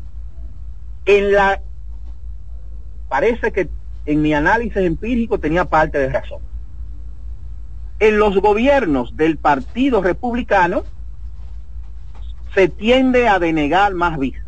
Ejemplo, la tasa de denegación en los gobiernos de George Bush en el año, en el gobierno de George Bush, en el año 2007 fue de un 40.6%. Y en el año 2008, 45.6%. Es decir, la mitad denegaban. Y me fui entonces al gobierno de Barack Obama. Inmediatamente en el mismo primer gobierno, en el, en el mismo primer año del gobierno de Barack Obama, la tasa baja de un 45.6 en George Bush a un 34.6 en el gobierno de Obama. O sea, una baja de un 11% y equivalente a un 30, un 32, 33%, un incremento de visado dado. O sea, pero la tasa de negación en Obama luego baja a 31 y se estabiliza en todo el gobierno de Obama entre un 31 y 32 sube, sube en el 2013 con un 41.3. Justo en ese 2013, en el gobierno de Obama, se producen algunos cambios, algunos adendum a la ley migratoria de Estados Unidos para favorecer de manera especial a los inmigrantes que estaban dentro. Ahí es que surge el llamado perdón por presencia ilegal I-601, que permitió que aquellos residentes, eh, aquellos eh, extranjeros ilegales en Estados Unidos, pudieran ajustar el estatus sin salir de Estados Unidos si se casaban con un ciudadano. Hasta ese momento, casi todo el que se casaba le denegaban la residencia, porque entonces lo acusaban de presencia ilegal y no le daban los papeles.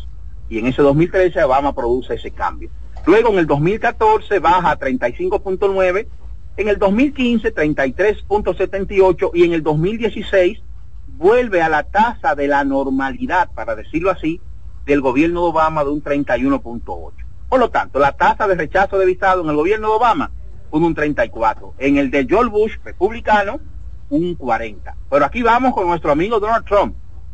Bueno, señores, en la serie histórica, y miren si tengo entonces razón, en lo que acá, en, lo, en, mi análisis empírico, ahora con datos, tenemos en la serie histórica de, eh, estamos hablando 17 años, la tasa más alta de rechazo de visado en la República Dominicana fue durante el gobierno de Donald Trump en el año 2019, en el que la tasa de rechazo de visado llegó a un 53.21, más de la mitad, 53.21. Pero en el 2018 fue 49.54. Y en el 2020 es que baja, pero que no lo tomamos como referencia, y los dos años puro y duro del gobierno de Donald Trump tenemos tasa de rechazo del 50%.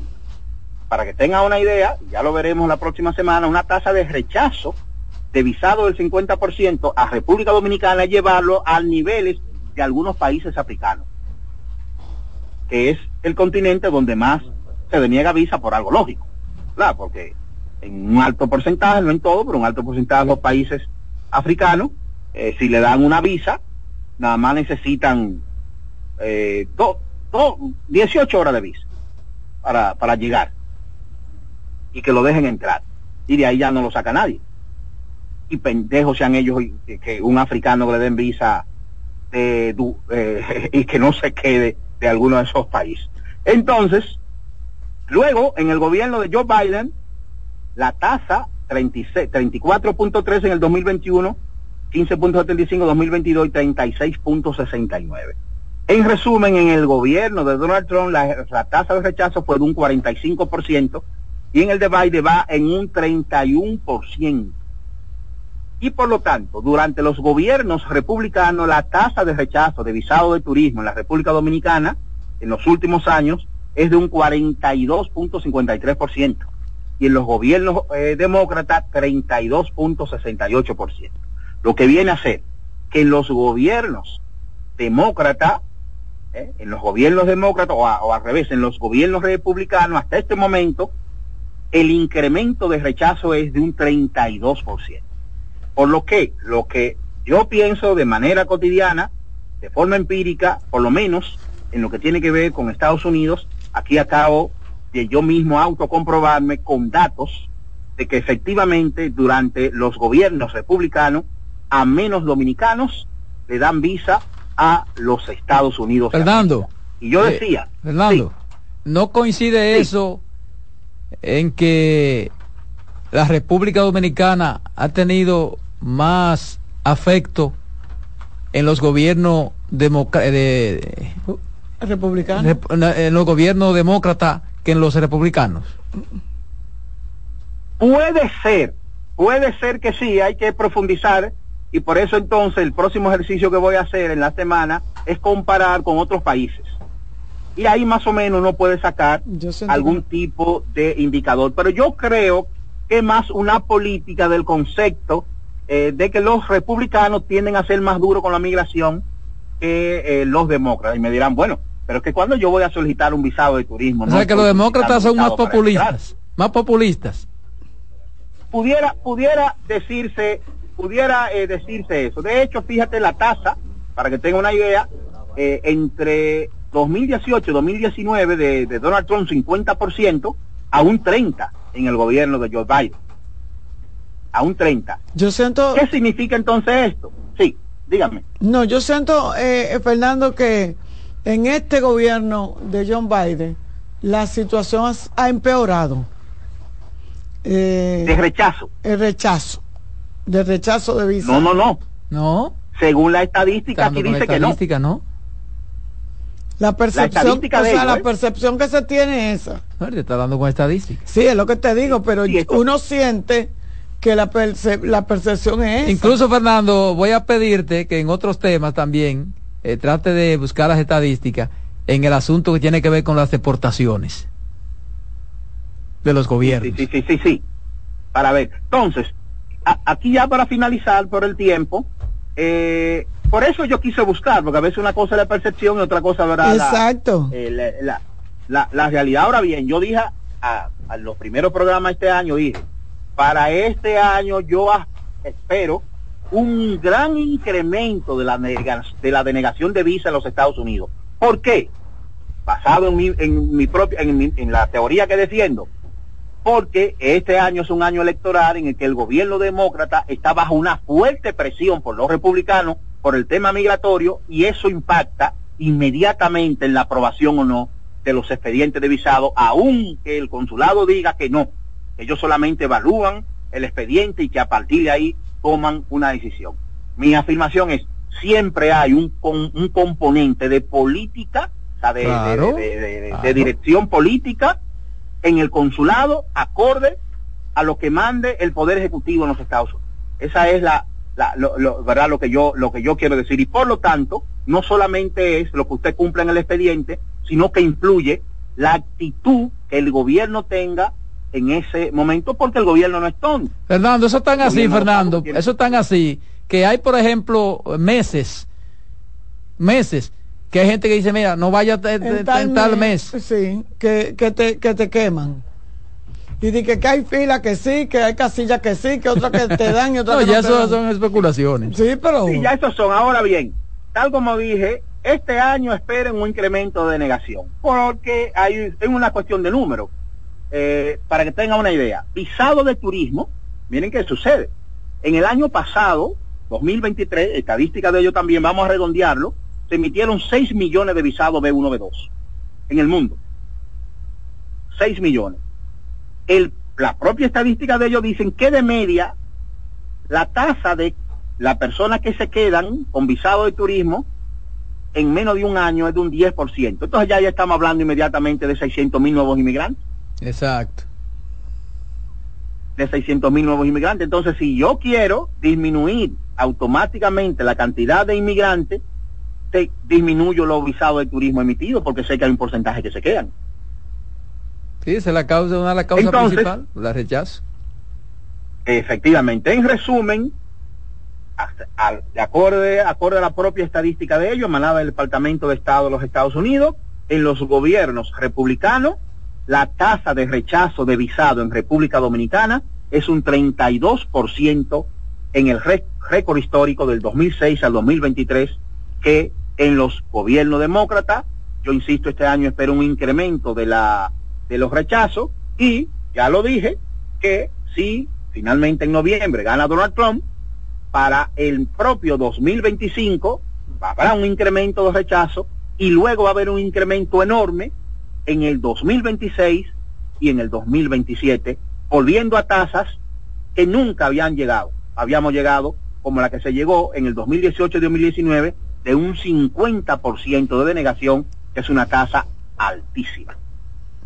Así que la próxima semana pues les voy a comentar a ver, eh, vamos a comparar esto nuestra tasa de negación con otros países para ver cómo nosotros estamos. Así será. Exacto, bien, bien, me parece bien ese tema. Buen fin de semana. Así que nada, señores, hasta la próxima semana. Nos escuchamos nueva vez. tus, tus datos, Fernando, tu vía de comunicación. Ah, claro que sí, se pueden comunicar con nosotros en el 809-688-3534 y el WhatsApp 849 207-4534 para todo proceso consular migratorio de Estados Unidos, Canadá y Europa con énfasis en España. Así que ahí la atenderemos con gusto. Hasta la próxima semana. Dale, Román, que nos queda una pausa.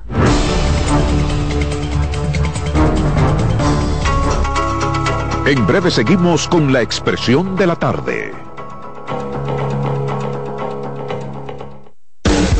Estás en sintonía con CDN Radio. 92.5 FM para el Gran Santo Domingo, zona sur y este. Y 89.9 FM para Punta Cana. Para Santiago y toda la zona norte en la 89.7 FM. CDN Radio. La información a tu alcance todos los domingos de 3 a 5 de la tarde, mi cita es con ustedes a través de CDN Radio en La Peña y Trova con Claudio. Aquí estuvo la lluvia y preguntó por ti. De nuevo con ustedes, la expresión de la tarde. Bien, señores, ya en la parte final, dos minutos creo que nos quedan de programa. Eh, recordarle a, la, a los oyentes de este espacio, que es la población, que es hasta el martes que tienen los partidos políticos para, las alianzas y que el martes es feriado, el martes eh, es el 27, rendición de, cuentas del presidente de la República, la última eh, de esta gestión, de claro está. Eh, y vamos a ver qué pasa. O sea, lo que va a pasar tiene que suceder entre mañana y el domingo y el próximo lunes, porque ya. Así es, así es. La gente eh, está muy pendiente. Todavía el Partido de Revolucionario Dominicano no ha explicado, o sea, no se ha expresado en torno a las a las, a las municipales, ¿verdad? Eh, me imagino que en las próximas horas, yo digo que está tardoso, que ya está tarde para poner a ablandar habichuela porque ya los motivos poco importan, pero no se quieren quedar. Yo creo que así mismo como quedaron en, el, que satisfacer el ego de esos de esos votantes. Por ejemplo, Miguel debe decirle algo a su gente. Decía un amigo mío una vez, yo te yo Porque además que calla otorga, dice. Así así es, decía un amigo mío delegado en la junta que usted no le puede decir a, sus seguidores de que miren, vamos, nos recojan que ya perdimos. Hay que hacer muchísimo alarde. No, pero claro, claro que si no nos engañaron. exactamente. No, maltrataron. Señores, terminamos por esta semana. Señores, feliz fin de semana. La voz del fanático, no se lo pierde.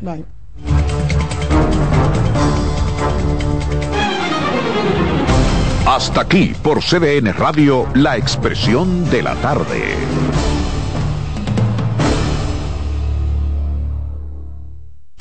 Escuchas CDN Radio, 92.5 Santo Domingo Sur y Este, 89.9 Punta Cana y 89.7 toda la región norte. En CDN Radio, un breve informativo. ¿Qué tal amigos? Las juntas electorales del Distrito Nacional y la provincia de Santo Domingo concluyeron el cómputo de resultados de los niveles de regidurías y vocalías en los que el PRM mantiene la delantera con la mayoría de escaños. También el discurso del expresidente Leonel Fernández, en que asegura que el verdadero ganador en las elecciones municipales es el partido de la abstención, alborotó el avispero en el Congreso Nacional. Finalmente, y ahí mismo en el Congreso, Avanzan los preparativos para que los legisladores de las diferentes bancadas reciban al presidente Luis Abinader en ocasión de su última rendición de cuentas frente al país. Los detalles entrando a www.cdn.com.do.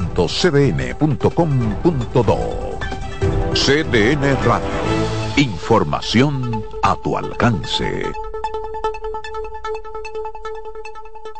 Punta Cana Resort celebra la sexta edición del Corales Punta Cana Championship, torneo oficial del PGA Tour en la República Dominicana. No te pierdas la próxima edición del 15 al 21 de abril en el campo de golf Corales, donde jugadores profesionales compiten para acumular puntos hacia la FedEx Cup en un impresionante campo frente al mar.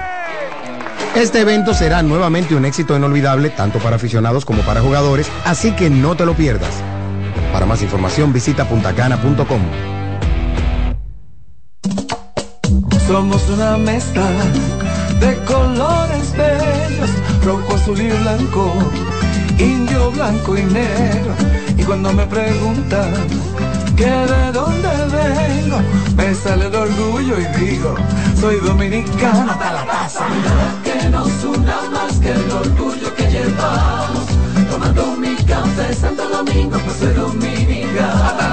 No hay nada que nos identifique más como dominicanos que nuestro café Santo Domingo. Santo Domingo.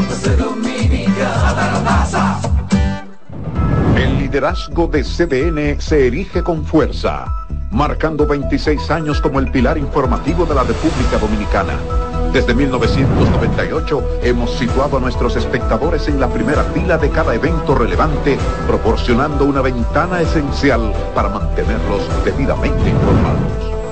En este 2024 venimos minuto a minuto con Fitur 2024, con la Serie del Caribe, con la rendición de cuentas del Poder Ejecutivo, con las elecciones municipales, también las presidenciales, con la cobertura por aire, mar y tierra de Semana Santa, además la Asamblea del 16 de agosto y todo, absolutamente todo lo que sea noticia, lo recibirás instantáneamente aquí en el líder indiscutible en coberturas, CDN.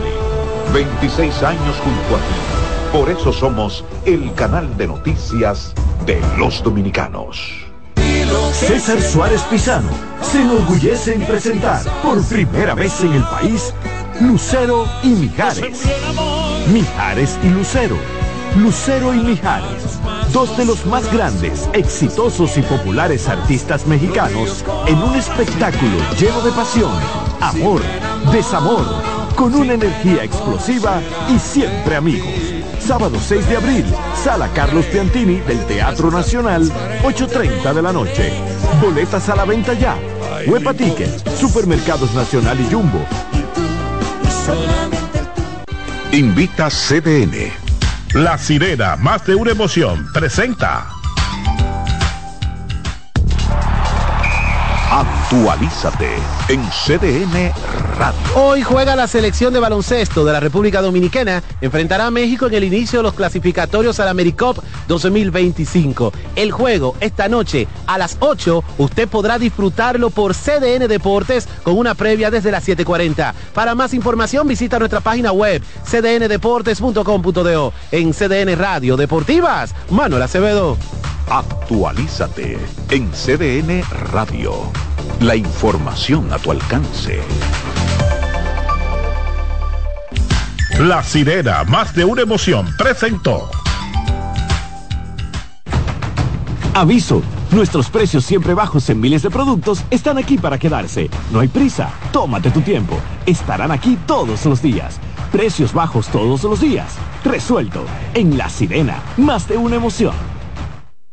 En CDN Radio, la hora 5 de la tarde. Desde ahora y hasta las 7 de la noche se escucha tu voz y un equipo de expertos comenta y analiza todo lo relacionado al mundo de los deportes. La voz del fanático. El primero interactivo de deportes y el más entretenido. La voz del fanático por CDN Radio.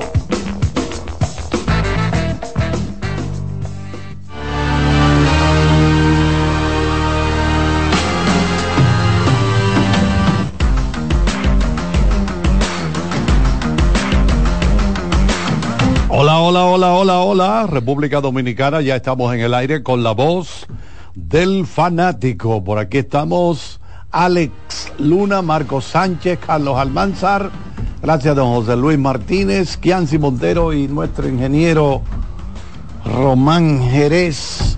Hoy viernes social, cargado de muchas cosas interesantes, pero de inmediato Vamos a ir calentando las turbinas inmediatamente. Retornemos de esto. La voz del fanático, tu tribuna deportiva por CDN Radio. Si la picazón y ardor por hongos en los pies no te dejan en paz, mejor usa Canestén Triple Acción, efectiva fórmula para el pie de atleta. Si los síntomas persisten, consulte a su médico. Contiene clotrimazol.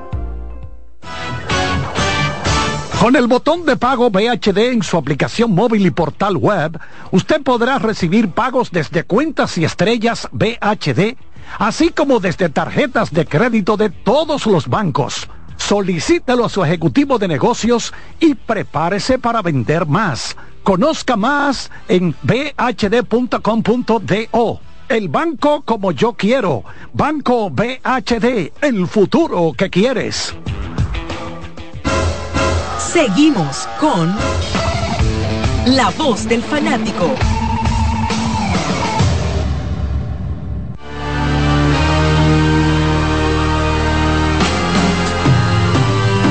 Sabe que Martínez trajo un, chicle especial. ¿De dónde fue que sacó ese chicle, Alex Luna? Eh, dime, Luna. Tú estás fajado con uno.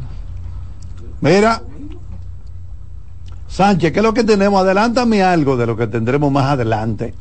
Bueno, el pasado viernes, antes que todas las buenas tardes, compañeros, aquí en cabina, los amables televidentes, todo el país. El pasado viernes hice un ranking, de mi punto de vista, los 10 mejores peloteros de la actualidad en grandes ligas. Y, no sé, hace un par de días MLB dio a conocer sus 10 finalistas y coinciden con Bueno, ahí estuvo Julio Rodríguez, número 10, Juan Soto, número 7. Yo tengo 7 también. Y el vuelo tiene tres, yo tengo tres también. usted copió de esa gente? No, ellos copian de mí. No, no, ¿Cómo así? Yo, yo fui primero. Yo arranqué primero. No sé si me escucharon o me, me viven rastreando mi trabajo. ¿qué, ¿Qué diferencia hubo? Bueno, Carlos. Bueno, la única diferencia realmente que ellos colocaron a Ronald Acuña número uno, yo lo coloqué dos. Ellos colocaron a Otani número cuatro, yo lo puse uno. ¿Por qué Otani lo ponen cuatro? La respuesta es simple, Ale. Otani este año no va a estar lanzando simplemente estará como bateador. Eso le tumba un poquito su, su, su calidad en el terreno, pero las demás posiciones es impresionante. La coincidencia es increíble, increíble. No sé, pero... es verdad que usted concibió eso antes que Major League Baseball. Bueno, yo lo tiré el pasado viernes, ellos lo dieron a conocer antes de ayer. Ah, no, pero es verdad. ¿Te digo algo? No, pero guarde eso para más adelante. Claro, claro. Para Mucha coincidencia, Ale. Mire, ¿cómo están los ánimos para el juego de esta noche? Bueno, en gran ambiente, Allá Travieso en- Soto. En el profesor Virgilio Travieso Soto. Choque de trenes, choque de trenes a partir de las 8 y 15. Selección de baloncesto de República Dominicana contra México. Bueno, eso es un lío ahí porque solamente queda entonces Canadá. ¿Cuál es el otro equipo de, ese, de lo que están Nicaragua. opta- y- Y Nicaragua. No, pero de lo que No, estamos no. optando. Lo que pasa es que Nicaragua ya tiene asegurado un puesto porque será la sede el año próximo, 2025. Ese grupo lo conforman Dominicana, México, Nicaragua y Canadá. Ay, Esos son o sea que cuatro. tenemos que enfrentarnos a Canadá. Son tres equipos que buscan dos cupos, que son Canadá. Un gran talento. Pero vamos a ver, lo cierto es que hay un gran ambiente para esta noche. Todo luce indicar que hay una gran asistencia para el Virgilio Travieso Soto, ya que hay una gran demanda de boletas. Bueno, sí. Y entonces, Alex, ¿ha habido algún movimiento en la Lidón hoy? No. Eh, sí. Están tranquilos. Los gigantes del Cibao acaban de anunciar que contrataron los servicios y buenas tardes para todos, perdón. Están tranquilos.